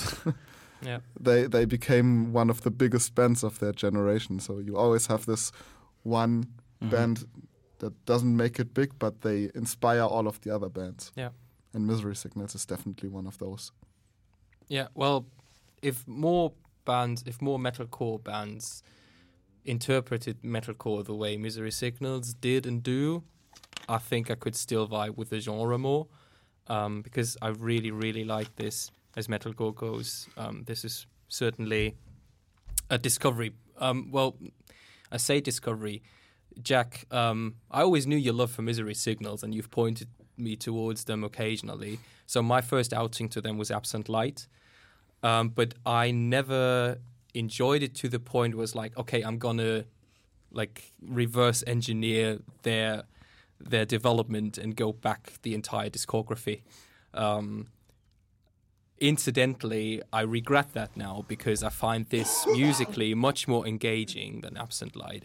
It's much groovier, um, and I really like the emotional, old school, spoken word, aggressive uh, vocal interludes, which are straight from the early Parkway Drive rulebook, and I, I love that. Um, and at the same time, the vocals are probably my only criticism, which is like saying that is the only thing that um, that makes Misery Signals not my favorite metalcore band because I find the harsh vocals a bit too monotonous. Because Yeah. he's got one register and he sticks to it. Yeah, and I, I'd love for some more variation, but I absolutely see that maybe it doesn't need it. Maybe that is just me. Um, but, overall, this is a great fucking album, and I've, I really, I've, I thank you for making us rediscover this treasure. Oh, thank you I guys. wrote That the made same me thing. incredibly happy to hear all that. I wrote the same thing down about the vocals. Yeah. So in my notes, there's uh, vocals a bit one-dimensional. but I but uh, like adding here, I like the clean thing that they put in, um, and also adding to the critical criticism one sentence.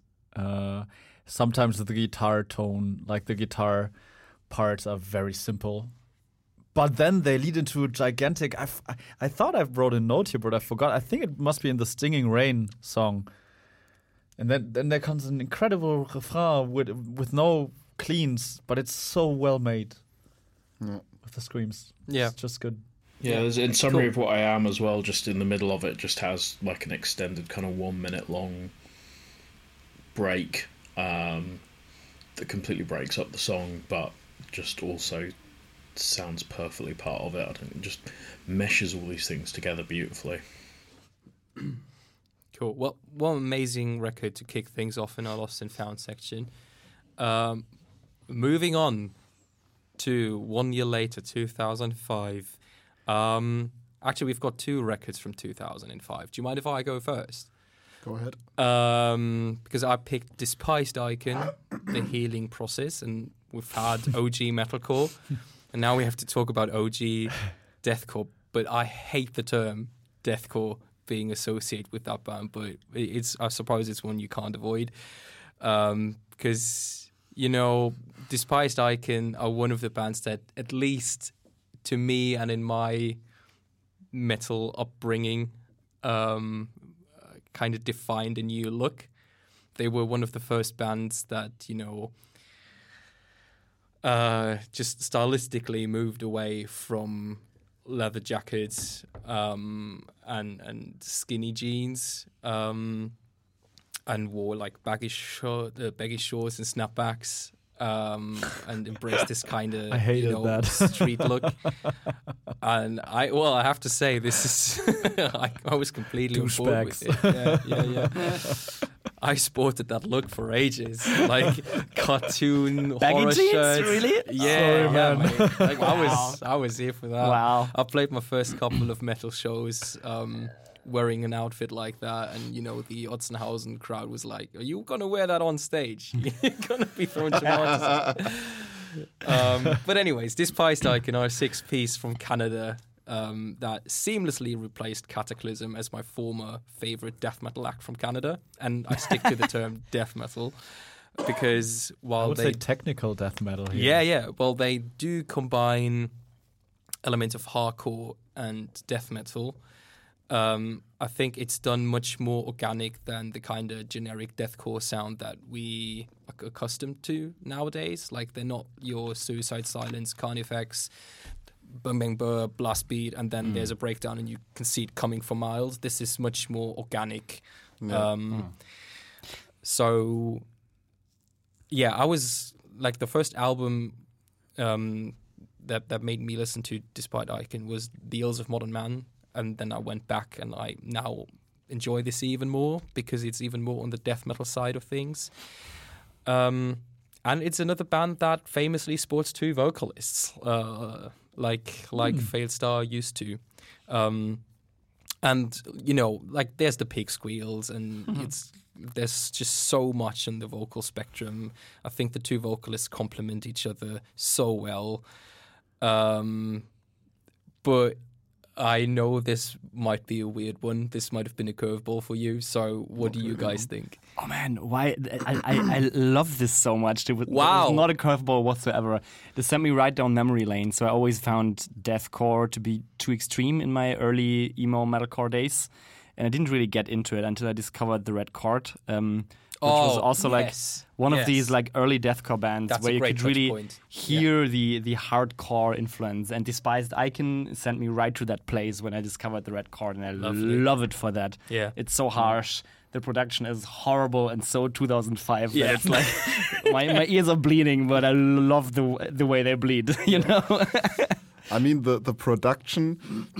It's it's not even 2005. It's it it could be much older. Like the the snare could be Yeah. on on uh, early Pantera record. Yeah. Well, they did a they did a remastered reissue last year. Yeah. Maybe the production sound is better on that. But on the CD I have, I absolutely agree with you. Yeah. This is subpar. I like this especially for the vocals because this is like what what like early deathcore did a lot is like varying vocals a lot more than mo- Yeah. modern death or well not all of modern deathcore, but you had that more often. I feel, I feel like, and I like that a lot. That was It really sounds just great. much more organic. yes, yeah. So so like not so overproduced. Yeah, what what I had in mind when listening to it was um, today's deathcore bands are more like deathcore, and this one was more like deathcore because it has this organic hardcore vibe to yeah, it. yeah, yeah, yeah. I get what you mean. Yeah. Yeah, very good. And we do have to stress, like the album that Thomas is going to introduce, there's no better way of starting an album than with just like a hit of the snare drum and then you just fucking go. Oh yeah. That's how you start an album, and Despised Icon do that so perfectly on this one. Um, but yeah, my standout track is absolutely "The Sunset Will Never uh, Will Never Charm Us." Um, especially uh, if if you want to check them out, they put out uh, a live album the year after. Or maybe it was 2007 Montreal Assault, and they play this song live. And the breakdown part they play even slower than they play it on record and it just so fucking slaps. It's so good. It's one of the breakdowns that that even I will still move my feet to. Ich habe sehr, sehr gemerkt, warum du das so liebst, Tobi. Du hast es in einem früheren Podcast schon mal angeschnitten, dass du schon immer mehr auf der Despised Icon als auf der Suicide Silence Deathcore Schiene warst. Ja, ja, ja. Und als ich das jetzt gehört habe, ich fand nämlich genau wie du, Simon, früher Despised Icon gar nicht geil, als ich angefangen habe mit Metal. Ich liebe Breakdowns. Ich liebe Breakdowns und da sind keine Breakdowns. Und ich war damals so, was ist denn das? Will ich nicht. Und ich habe die sogar mal live gesehen, ich glaube, ich bin gegangen. Was?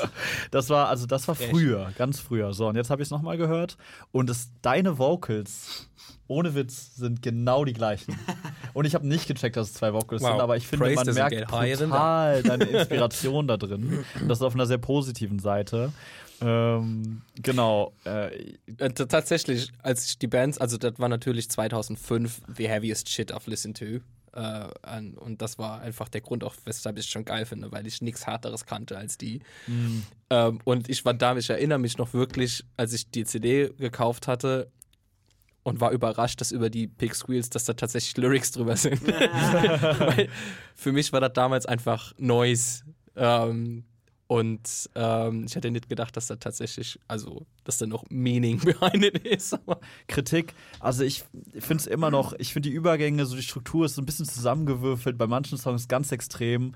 Das erinnert mich an unsere Early Songwriting Days. So, oh, geiles Riff, lass das mal auch noch in den Song reinpacken. Wir machen einen Übergang, egal, Snare-Hit, nächste, nächstes Riff. Yes. So ein bisschen random, das gefällt mir halt gar nicht und ich weiß auch gar nicht, welcher Song was ist. Und das ist das einzige Album, wo ich nichts zu den einzelnen Songs aufgeschrieben habe, weil jeder Song klingt für mich genau gleich, aber irgendwie auch nice, unterhaltsam und, und riffig und macht mir Spaß. it's, it's an acquired taste. Es ist, es ist ein sehr geschmacklich wertvoller Riffsalat. ja, es ist ein Riffsalat.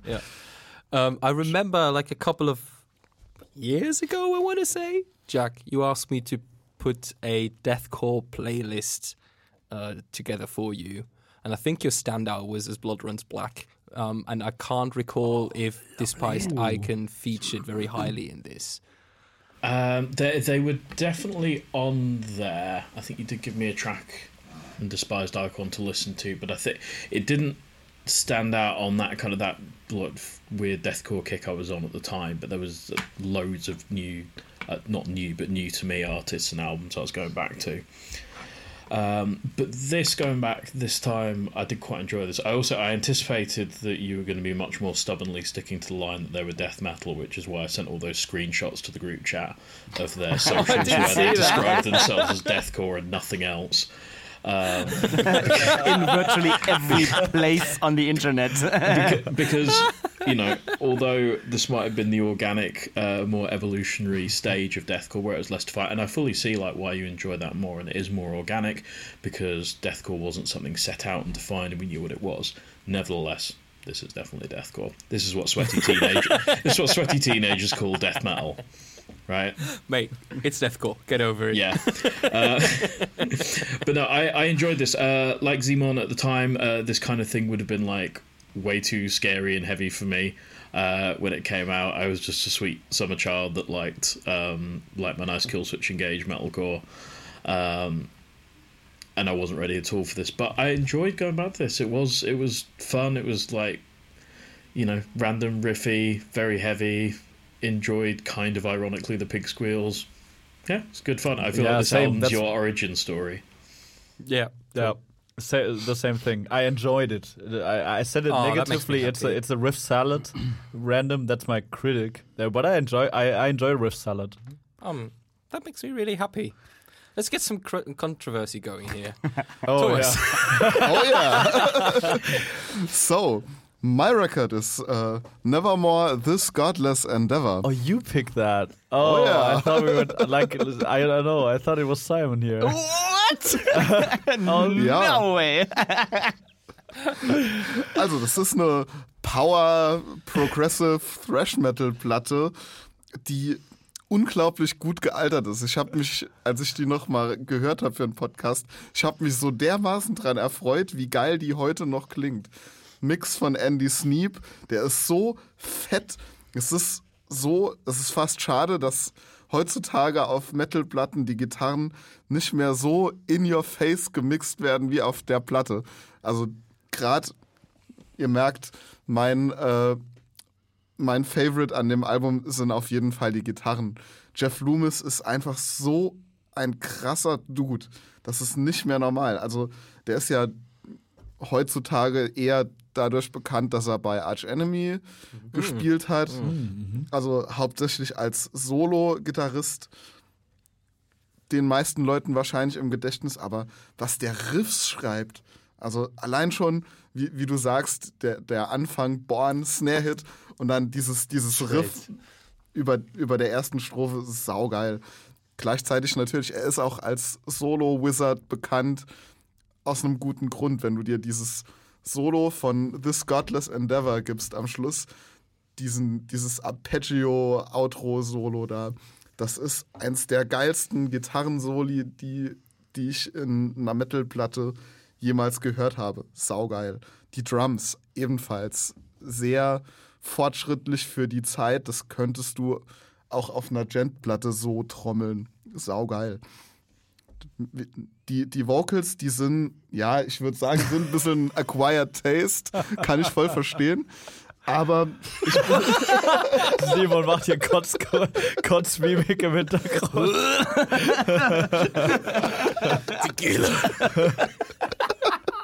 Nevermore. Ne, ey, komm schon, der Mann ist tot. Wirklich? Oh, okay, sorry, sorry. Ja. Ich meine, ich meine, das ist aber makaber hier. Oh. Oh. ich, mein, ich komme halt auch But not at, the point musikalisch. of, not at the time of recording. Ja.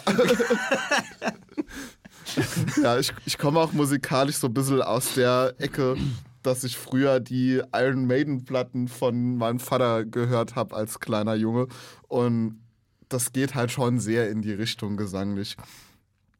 Ja, und ähm, viel mehr gibt es da auch gar nicht zu sagen. Es ist so viel geiles musikalisches Zeug auf der Platte. Zu schade, dass die sich, dass die sich aufgrund alkoholbedingter Streitigkeiten 2010 aufgelöst haben. Also da kann man äh, ja auf jeden Fall draufspringen, direkt instrumental voll geil. Ja. Ne? Also ich habe die ganze Zeit hier so angeteasert, dass ich die Vocals zerreißen möchte, aber instrumental fand ich es auch nice. Ich war auch total überrascht. Wow, klingt echt krass gut, vor allem für so ein altes Record. Ne? Und Riffs machen mir richtig Spaß, schönes, schnelles Gedudel dazwischendurch, habe ich mir aufgeschrieben. Ähm, aber super repetitiv, viel zu lang für mich. Die Songs immer wieder das gleiche. Und die Main Vocals, das ist meine, woran es mich so krass erinnert hat, vor allem im ersten Song, ist der Satan aus Tenacious D. I'm gonna get you, Tenacious D! So, äh, das ist einfach scheiße. so Aber ich, ich mag auch Tenacious D. ja, ich liebe Tenacious D, aber der Satan ist halt einfach Trash. Der Ja, ist einfach ja. Spaß. Bei Tenacious D ist es Spaß und da ist es ernst. Und das macht so richtig dumm für mich. Ja. Und die Cleans sind halt so in die Richtung Iron Maiden, das wurde hier auch schon mal zerrissen. Das ist einfach nicht mein Vibe. Auch gar nicht. Dieses Gebunden, das macht für mich Metal komplett kaputt und zerstört diese Band auch. Macht es unhörbar für mich, leider. Ähm, das sind so 80s Metaler, alte Leute, so mit Lederjacke, aber nackt und dicken Bierbauch drunter. Das kann ich mir nicht geben. Hardrock-Vibes. Aber wie gesagt, instrumental hat es mir Spaß gemacht. Also Simon, ich what's kann, your take? Ja, äh, ich, ich kann dem nichts hinzufügen. Entspricht exakt meiner, meiner Meinung. Ähm, fand ich, also ich komme, ich bin zu Heavy Music über den Punk gekommen. Ich hatte nie, ich habe Iron Maiden immer gehasst. So, ich finde die Vocals ganz, ganz, ganz, ganz, ganz, ganz, ganz, ganz, ganz furchtbar. Und deswegen kann ich mir Nevermore nicht anhören. Also es ist genauso. Ich Für die Hörer, es fliegt gerade eine Flasche. ich finde es instrumental nice. Ich weiß, ich habe die, ich hab die schon mal entdeckt vor irgendwie 15 Jahren. und hab, hab genau das gleich gedacht. Instrumental geil, aber die Vocals machen es für mich kaputt. So, ich kann, ich kann, mir, mir geht's genauso. Ich kriege genau diese, Assozi diese Assoziation, Mo, die du gerade beschrieben hast. Und vielleicht ist es oberflächlich und vielleicht muss man reinkommen, aber ich kann, ich kann, ich, nee. Geht Jack, nicht. can you say something in defense of this record? So, Thomas, often you and I have found ourselves back to back, um, fiercely defending the only people left maintaining the faith. Um, but today I'm sticking a knife in your back because I I've much the same reaction as everyone else. Instrumentally, yeah, cool. And it started. I had so much hope when it started, but the the power metal vocals. I, I have a problematic relationship with power metal, and the vocals in this are everything, everything I despise about it. Nothing drains atmosphere or energy from an album quicker for me than these musical theatre vibe power metal vocals. Mo, I can't believe you mentioned Tenacious D because that was exactly my touchstone for it as well. Like, I love It's, Tenacious it's, D. it's, it's but it- identical. yeah, it sounds like Jack Black, but not as good. Um, but that's fine when Jack Black's singing silly songs about silly things. This is an adult man singing real songs about real stuff, and it just with with very good lyrics. yeah, may- Well- maybe, but n- n- nothing could kill the sincerity of that quicker than the, the the kind of power metal. It's just unfortunately for me, it is something that just I couldn't couldn't get past it. Um, I'm afraid. I, I, I, I don't understand the Tenacious D um, association. I don't understand the Maiden association at all. I got Rage, Rebellion, if that rings a bell. Ah, yeah, yeah Um, sure. Not Iced. Earth. The vocals are like listen to Iced. This is basically Iced Earth without the problematics. Yeah, yeah, true. Um, Not my cup of tea. with, with and with, with with creator player. guitars. Yeah. Um, which is to say, I fucking love this. What? Are you kidding me? What? We have we have to make a cr- you guys have to make a cross in the calendar. Like, There's Thomas and Toby against them all. I I bought like I didn't know Nevermore, never heard of them before. I bought the CD if I, like as I always do. If I get a cheap coffee for the Lost and Found things we discuss, I buy a cheap secondhand copy, and I put it on. Bang on the snare, riffs for days, and iced earth vocals. I love this thing. this is so good.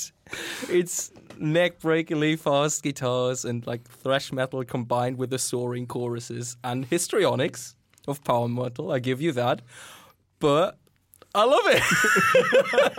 nice. like put, put it down as a guilty pleasure for me, but I'm absolutely here for this. Like This is the The rhythm guitar- team up ever. I'm absolutely yeah, shaken I mean, this is this is this is an unlikely I've tag never team. thought of this. But yeah, the rhythm guitar over the solely in tracks two and three. I forget the names. Genius, absolutely genius. Final product. fan fucking tastic. Yeah. Um, if anything, if if I have one criticism is the power ballad, which is always tricky to get right, Yeah. and they didn't pull it off. Yeah, I um, agree. It seems to me like Nevermore are at their strongest when they go fast um, and just let the guitars work their magic.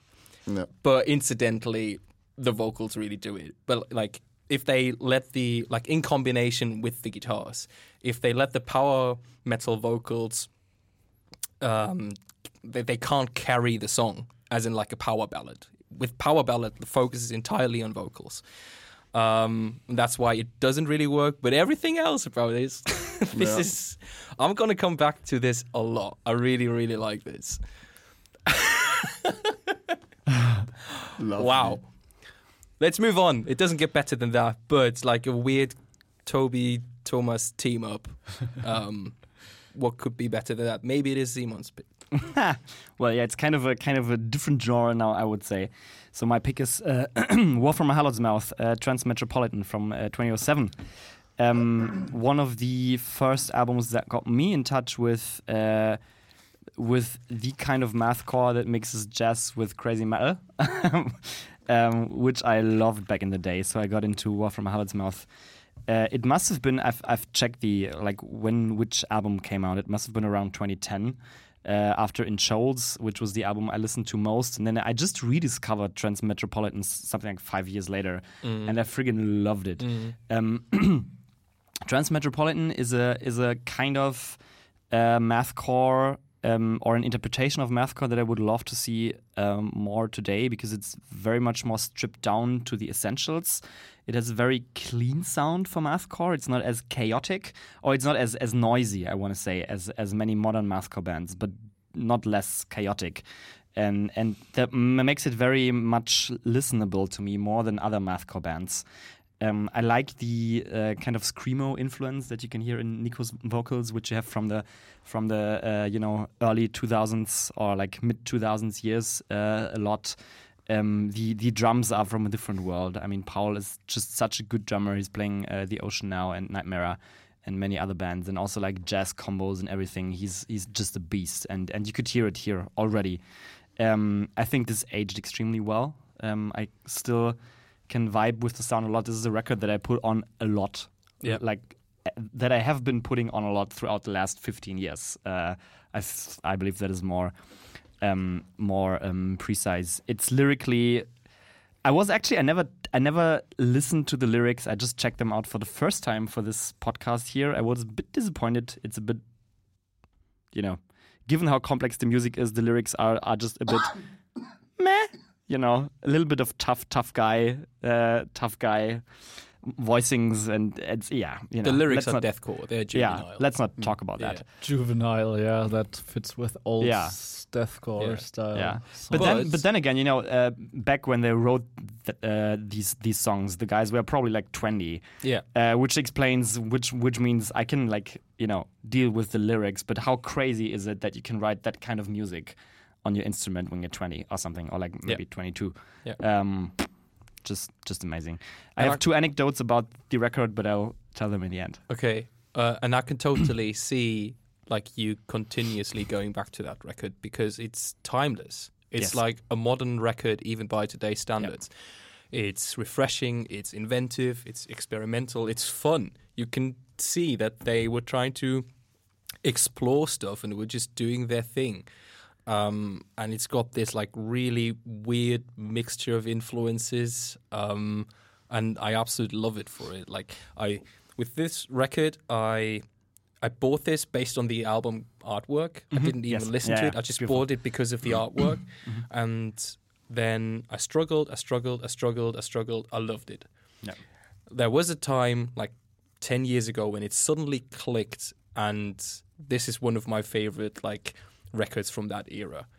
Um, because there's so much to discover in there. Like f- there were times when i got this record when i just put on the first track um, as a party piece because the the jazz break that just kind of hits you that really catches you off guard. Yeah. um, if you don't know the band first And, and for some reason, that led to the band being labeled jazzcore, which I don't get because the jazz elements are there, but they're not They're tiny. Part. They're they're not central to the Yeah. identity. Um, but yeah, so like I used to put this on as a party piece, but I never like enjoyed this as a comprehensive kind of album artistic expression. Um, it took a while for that for the record to reach that point, but it did eventually. And like yourself, I keep going back to this album, and I absolutely love it. As you as you talked about the art the artwork, I need to squeeze in uh, one anecdote here because that, that fits quite well. Um, um, so I, I actually started to enjoy War from a Harlot's Mouth when I found myself det- detaching from the mainstream a little bit because I, I wanted to look for something more. It, it sounds blunt, but more in, intelligent. You know, something that is that was more complex and more you know deeper than you know Heaven Shall Burn, Bullet for My Valentine, and whatever I listened back in the day. And so that is where I, I discovered these, and then I discovered they are also like a band with with a great attitude. So they're like quite left wingish. They are famous for, Yeah. for example, canceling a concert because they found that some of the uh, some of these sec- security guys were neo Nazis and were like not treating the audience well. You know. So this kind of thing, and then, however, they were also like very much grounded in the in the emo core scene back then, and had the shittiest shirt designs in the world. you know, they were like yeah. colorful, and it was like splatter on it and everything, and it was awful, and and that always got on my nerves so much because I thought, how can you make such intelligent music and then have these awful shirt designs? And they had a um, they made a poll on Facebook back in the day on a new shirt design. And me being the little punk I was back then, so they asked which of four designs uh, people liked much, and I, and I and I wrote in a comment, "Oh, they're all crap." and, like Paul and some other guy, I think the bass player actually got in a fight with me on Facebook. on you know, you don't have to buy them if you don't like them, and and so I was a bit intimidated. But then I said, okay, okay, guys, you know, it's very simple. You you make such complex music, and you have such a great attitude. Why do you not like put your art in, into your merch, you know? And why is your m- merch and the thing that people buy to show they like you so detached from everything else you you do? And they kind of agreed on that, which I liked. So, Wow. I just read that it's a German band. Yes. What? Yeah, Berlin based, I Yeah. think. Yeah. Wow. Yeah. I didn't think of that when Yeah. I listened to it. How did you like it? Um, I I would never say this is a timeless record. It's crap. From the quality. So I totally disagree on this is a timeless record. When I listen to this, I totally get very old, old metalcore, mathcore vibes. I it's totally not timeless. For me, it's like listening to the first EP of Callejon before they had uh, anything good. Willkommen im Uh, Beerdigungscafé. and yes, that's it. I would like I would like to listen to it, but it's so crappy from the from the quality. I I really can't. Um, talking about Callejon, the artwork reminds me so much of the art Yeah. of Basti Basti, the, Yeah, the totally. singer of Callejon. Yep. Um, I don't want to com- uh, uh, I don't want to compare the music. Uh, music is totally different to Callejon uh, here. Um, no, I didn't think the record itself is crap. I didn't think the music is crap, just the quality. That's why it's not timeless for me. Um, I kind of liked it. I kind of like mathcore. It's kind of too chaotic for me. Too much noise in between. Uh, I don't like the guitar noise that they do too much. But uh, I have to agree on the drummer. Especially the fill-in in the song "Murder," uh, totally catch me. There's like a bridge after like one minute. It's crazy, Yeah. and that got my attention to the drummer. And then then the rest of the music, I continued to listen. I was like, wow, this drummer is amazing. Yep. Reminded me of our drummer making. Um, any advertisement for Failed Star here? Uh, check that out. Um, no, uh, also the beating a dead horse breakdown. I wanted to put my arms to the side, run, and bang my head at the same time. The old classical um, metalcore uh, movement here. Ah, und, und, und die, sorry, der Maschinengewehr Breakdown, if, you- if you want to blame us. Dazu gibt es die zweite Anekdote, weil War from a Harlot's Mouth sind fast in Rechtsstreit getreten mit Attila, weil die genau dasselbe Sample benutzt haben. Ehrlich? Und War from a Harlot's Mouth nicht gecredited haben. Ja, also ich, ich muss dir zustimmen, es ist nicht zeitlos und ich befürchte, da ich früher, als das neu war, nicht äh, sowas gehört habe, fällt es mir umso schwerer, da heute reinzukommen. Ja. Weil ich. Ja. der, der Sound, der ist so oldschool, dass es fast wehtut. Das ist mein größtes Problem mit diesem Album. Es ist. Es, es klingt leider, als wäre es. Wir hatten, Simon wir mit hatten den den Vergleich Chords. eben schon. Wie mit der Kartoffel aufgenommen. Und durch den Sellerie abgespielt. Ja, es, und, es, und es ist schade, weil die, die Riffs sind auch hier sehr gut, aber es kann mich einfach nicht wirklich begeistern, weil der Sound ohne Nostalgiefaktor, der macht es einfach kaputt. Ja. Man muss aber sagen, dass die auch durch ihre Diskografie hinweg den Sound ein bisschen zu ihrem Stilelement gemacht haben. Also Wie da schade. ist das Debütalbum, aber auch in Future Releases ähm, war der War from a Harlot's Mouth Sound nie crisp. Ja. Der war immer ja fast black metally. Also da war immer Ecken und Kanten Kartoffel. und äh, bisschen Kartoffel und Sellerie mit drin. Ja. Aber I can live with the fact that it is timeless for Simon and myself. So Jack, are you on board? Thought like another of those backhanded compliments that we don't understand. it's so old school it almost hurts. Yeah, I know it's really good, isn't it? But do you have any? but do you have any criticisms? Um, this album at this point is more or less exactly what I expect to hear from Simon, which is lovely.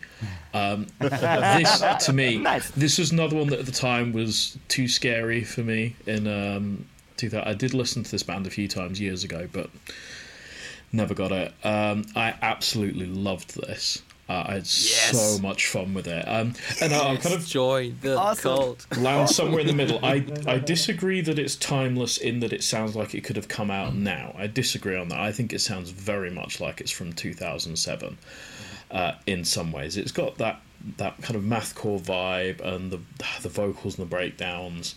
Um, it sounds of that era to me, but I do agree it's timeless in that it still holds up now and it's still incredibly fun to listen to. It's still progressive and interesting and doesn't sound like anything else. Yeah. I think in a way it's interesting you mentioned about the artwork and even the artwork on the album, but um, the t-shirts you described, it kind of almost fits perfectly with what I how I see this. This to me sounds like this is their first band. This to me smacks of like kind of a young band that don't really realize what they're even doing when they create this album. They, Yeah. you know, it's just some pissed off kids writing shit. They don't like anything else, so they're just writing weird shit that they want to hear. Um, and that you know there must be thousands and thousands of people that do this, and nothing ever comes of it. But this, you know, landed and and hooked, and suddenly you've got they've created this sound that people are vibing with. Um, but there's no, you know, there's no overarching concept to it. There's no wide art project that we sometimes talk about with some of the bands. Um, because they kind of almost come out of nowhere, but that's how you get progression and that's how you get new Yeah. sounds Yeah. and stuff. I, I really enjoyed this, and I was expecting even after I kind of got into it that I'd find it a bit.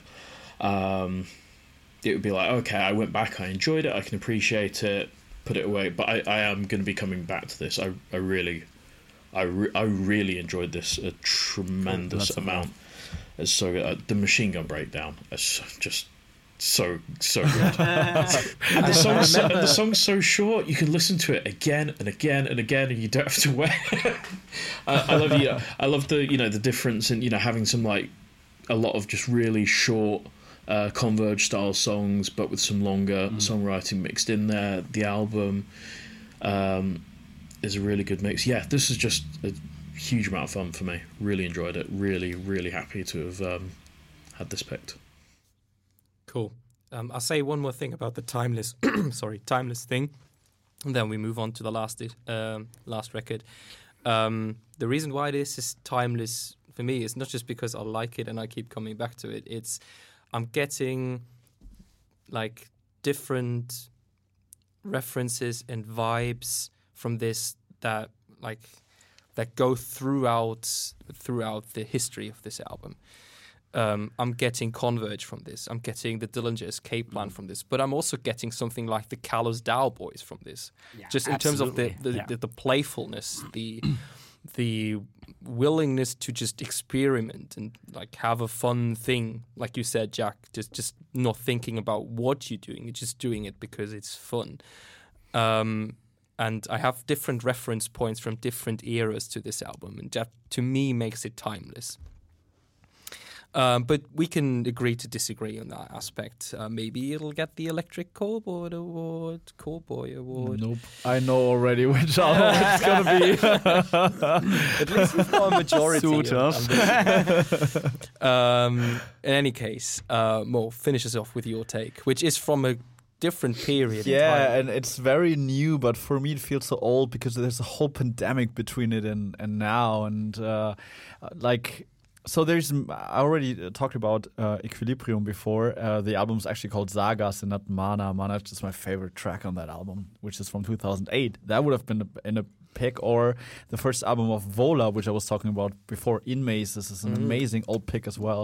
That is totally worth uh, pulling out again. And then I wrote you, Toby, before a message uh, coming back to it, which is already a bit older, which is While She Sleeps, You Are We, which would have totally something for uh, for Thomas here. Um, Yeah, but I, I, I, I kind of I tried to steer Mo in a different Uh, and direction. I, I would have. Sorry. I really Sorry, not love that album too. Uh, so all that. But why I picked the f- upcoming album is because I listened to the first podcasts and I mentioned this little black metal-y fetish here, uh, revolving around this and um, the atmospheric aspect. So I picked Kardashev, which I thought um, nobody here maybe knew because it's a very small band from the US, not famous or anything. Uh, it's a great song. Uh, Gänsehaut, absolut bei jedem Song. Uh, it's a it's a great uh, EP, is what I wanted to say. Um, in my opinion, it's a mix of. It has. It is not black metal. It has black metal influences. Uh, it also has a little bit metalcore influences, like ki- kinda or, not. It's very atmospheric. It's not at all metalcore. It's not at all black metal. It's I think the, the genre description I found online, like put out by the band itself or the label, was death gaze, which I found very appropriate because yeah, it's got gaze this is like something I can't really describe. shoegaze elements because it's got like this drony um yeah maybe atmospheric is another word kind of vibe but um and, and like soaring parts both vocally and musically but it's got also like the guts of, of death metal And now the very special thing coming back to it is the singer Mark uh, is doing like opera kind of style singing, very Yeah. Yeah. or not opera, like very high singing, and maybe not too much on this album. And I would have talked more on the vocals on another album called uh, The Almanac. W- fun fact: they invented their own language to that for that album, which is called Alunier. It's uh, the album before that. It's incredibly awesome, and he switches from the very high cleans and I don't I actually don't want to spoil it. Listen to that fucking album and to that fucking band.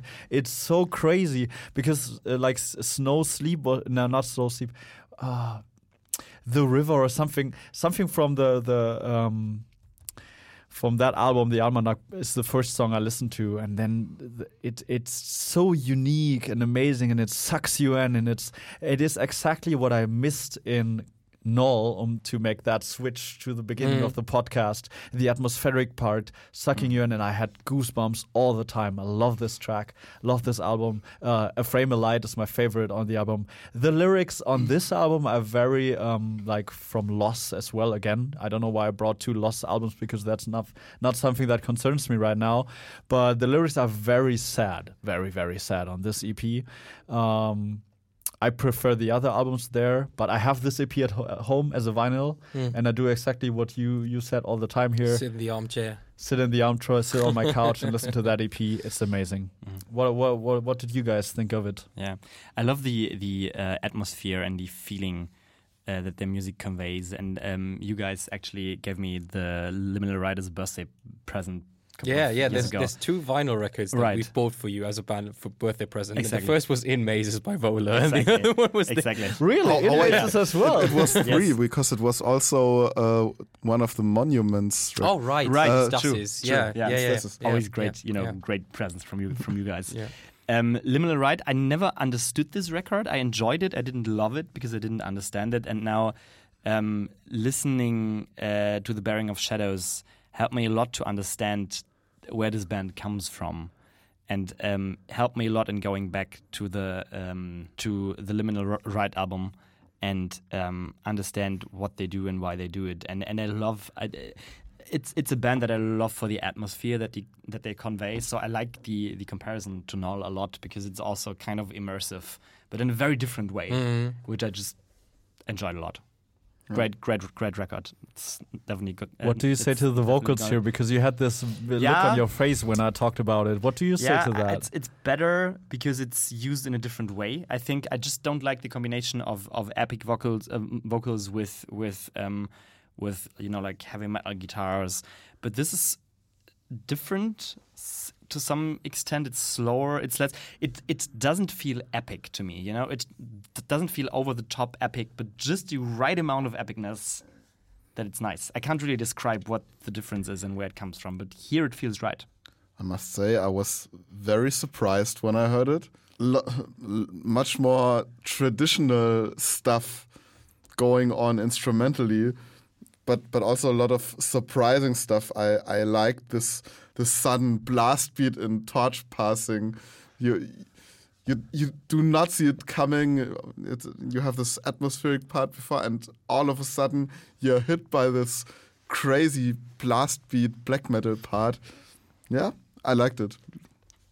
Cool record. Jack.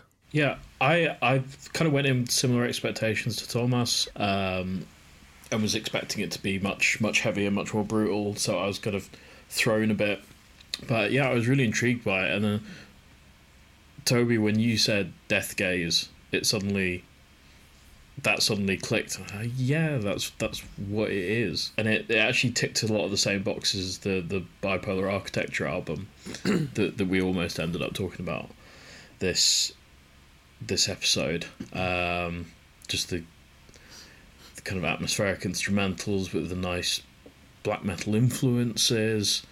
Um, it's not one I've. It's not a record I've fully clicked with yet, but it's one I keep wanna. I want to keep going back to and and get more into because it wasn't at all what I was expecting, and I need to. I need to kind of find my feet with it still properly, but it's um, yeah, it's made me uh, definitely want to go and listen to this more and more of their stuff. To this is a kind of a sound I didn't know I wanted, but Yeah, Yeah. that kind of feels similar.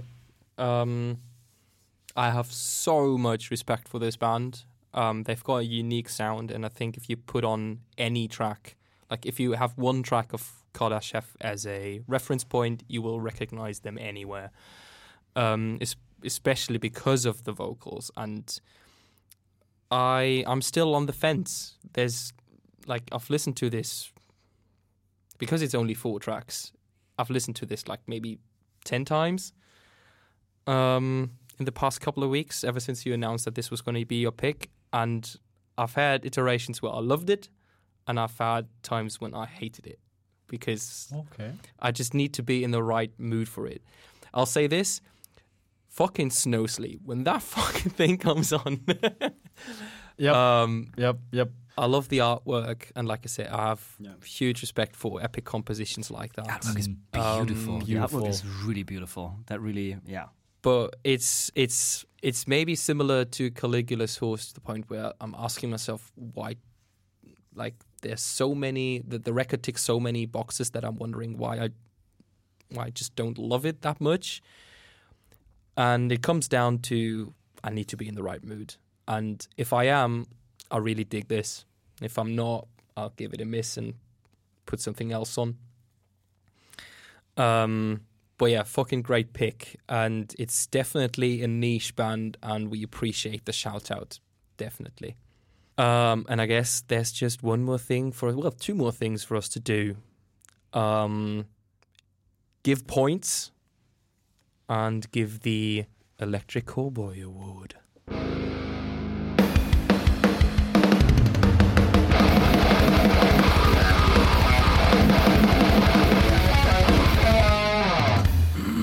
Right. Um, the polls are in, guys. Um, Germany, 12 points. Sorry, I don't know where that came from. well, being as an ocean scored a little more than that, but not, but a not lot. much. um, a combined 18 points between the five wow. of us for a score of 3.6. I guess we're rounding up, so it's a four out of 10 records uh, record from Earbuds. Yeah, that's okay.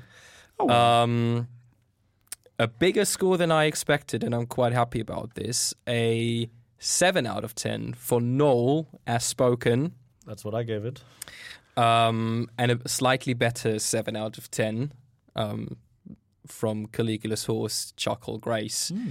Um, I only gave it eight, even though I praised so it so much. so was- Knoll was a They're seven above. point two, and Caligula's horse was a seven point four. Oh. So not much between them. But yeah, Caligula's Horse is our album of the indeterminate amount of time between episodes that we record. So Wow. there you go. Um, as for the lost and found section, I think we have yeah we have a clear winner. Uh, we have also we have a clear loser. Five out of ten points. Nevermore. mate. I'm I'm with you. Like, Yeah. I'll back you up. um, but yeah, shun the non-believers. What can you do?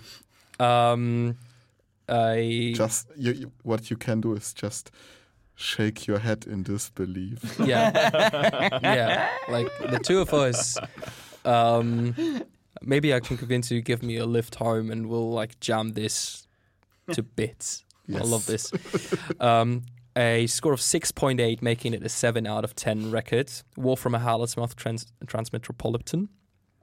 followed by a tie between The Healing Process by Despised Icon and Kardashev The Baring of Shadows, which both scored 7.2 for 7 out of 10 each.